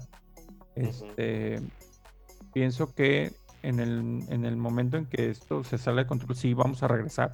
Entonces, Sí. está en, en todos que esto vaya avanzando y podamos llegar a la mejor, no vamos a llegar al punto en el que partimos hace dos años, Ajá. ya casi dos años, este, pero sí algo muy cercano. Y No, yo creo que va a ser algo mejor, uf, porque va a haber más higiene. uf, me acabas de, me acabas este, de hacer el día con eso. Sí, va a ser algo mucho mejor, o sea, porque pues yo honestamente pues tengo, a a pesar de esto que estoy viviendo, pues un año y medio de no enfermarme, güey. Tomamos conciencia de muchas otras cosas, ¿no? Sí, exactamente de la, del- de la importancia también, por ejemplo, de, de que si un niño, una niña, un adolescente no te quiere saludar de beso, pues no hay por qué saludar de beso. De que muchas personas llegan y se saludan de puñito, pues que a todo dar también. De las aglomeraciones que se hacían en muchas partes, ahorita la gente en automático toma distancia. De normalizar eh, eh, el, el saludar así de lejos y despedirte de lejos. También, o sea, éramos muy sentimentales de que, ay, es que no le diste beso a tu tía. Entonces, ándale, no, o sea, también respetar ese espacio físico de eh, lavado de manos adecuado. ¿Cuánta gente no aprendió a lavarse las manos adecuadamente? ¿Cuánta gente no acostumbra a utilizar gel, la sanitización, lo- los protocolos que tienen, por ejemplo, las personas de intendencia en los edificios son ya basados en la sanitización, no tanto en la limpieza estética? Creo que va a ser algo mucho mejor. Ah, Hubo un desarrollo, un desarrollo cultural. Mm, Ojalá que todo lo que estás diciendo realmente lo tomemos a conciencia y lo tomemos como una cultura de vida que bastante falta nos hace. Es correcto, sí. Es totalmente corrupto. Pues entonces, este, no sé cuál de los Gracias, ciento- no, compadre. no sé cuál de los 121 temas sigue para el, para el próximo episodio, pero mira, aquí te los voy a poner en la página. Mira nada más, mira nada más ese pizarrón hermoso, hermoso que le tomé foto. Mira, aquí están hasta mis frases. Ay, voy a poner la que, la que dije ahorita. Este, ¿te digo cuál es el siguiente tema? A ver, déjame ver. Te vas a emocionar. ¿Cuál es, tonto? El sistema de creencias, perro. Ah, eso es muy bueno. Me metí a recuerdos, qué burro. A ver, ahí está. El Sí, el sistema, de, de creencias. Ok, pues lo esperaremos con ese. Uh, pues hoy hablamos del sistema de creencias. Yo creo que casi todos los programas hablamos del sistema de creencias. Es algo eh, inherente, ¿no? A, a todo lo que comentamos Todo como lo que de persona. No hay otra cosa en la vida más que las creencias, compadre. Todo es lo que creemos. Entonces, le vamos a dar a ese tema eh, de- a mayor profundidad y ojalá nos, Perfecto. nos este, deje su comentario en la página. Este, eh, también regáñenos porque no subimos podcast, regáñenos porque no subimos post. Este, voy a estar moviendo más el Instagram también, por, así como dice el de otro podcast que me gusta escuchar, desde luego les digo, prometo hacerlo. Este, ahora sí, moverle más al, al Instagram de las basuras de persona, porque sí se están, eh, le están dando follow, eh, ahí al, al ¿En serio? Instagram. Yo no sé cómo utilizar el Instagram, chisnetes, pero ya aprenderé. A madrazos Es que como sí yo. lo, sí, lo enten- sí lo entiendo y todo eso, pero como que no me, no me capta, como que no me capta, no sé cómo explicar. Es que este- somos, la- es- somos generación del Facebook. Yo también no lo entiendo al 100. Le he estado moviendo ahora también con, con lo de mm, viejo emprendedor. También este, le he estado moviendo ahí. Entonces es una buena herramienta, pero eh, tenemos más arraigado el Facebook. De hecho, mucha, mucha de, de mi, de mi universo de negocio también me dicen, bueno, es que yo tengo Facebook, no tengo Instagram. Pero si quiero abarcar un nuevo mercado, pues tengo que moverle al Instagram. Entonces, pues es, Es por, neces- es por necesidad, ¿no? Y aquí en las basuras de persona, pues también estamos interesados que nuevas personas conozcan la filosofía de ser una basura de persona en su vida. Es correcto, señor, qué bien. Y pues no se les olvide cuando ustedes festejen su cumpleaños, comprar mucha vela. Oye, que, oye, pero qué bueno que me acordaste, güey. No le, no le puse a mi hermano sus este eh, mañanitas basura, güey. Ah, pónselas yo a mi esposa el 22 de junio. Pónselas, pónselas. Feliz cumpleaños a ti. Feliz cumpleaños a ti. Feliz cumpleaños, basura. Feliz cumpleaños a ti. Pues ahí está. Muchísimas felicidades a los, a los este, cumpleañeros de tres meses. ¿Cuántos cumpleañeros? Se las debemos de ahí personalizadas. Pero Ya este mándenos su fecha de, de cumpleaños para poderle este, mandar sus mañanitas basura con todo, con todo cariño aquí en las basuras de personas. Claro que sí, claro que sí. Entonces, Y te veo en el pues, siguiente episodio, bueno que se pudo. Basurín. Ya está, Basurón, cuenta conmigo y este ya está hecho el compromiso. Ahora sí, Cuídate, cuídate ese pie, por favor. Este, claro que sí. Y que no te quede grande la yegua. Muchas gracias. compadre. Bye, cuídense mucho. bye bye, buenas noches, hasta luego, nos vemos. Bye.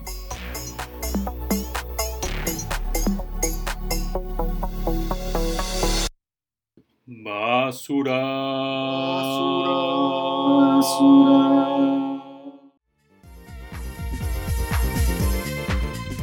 Síguenos en Facebook como Las Basuras de Persona.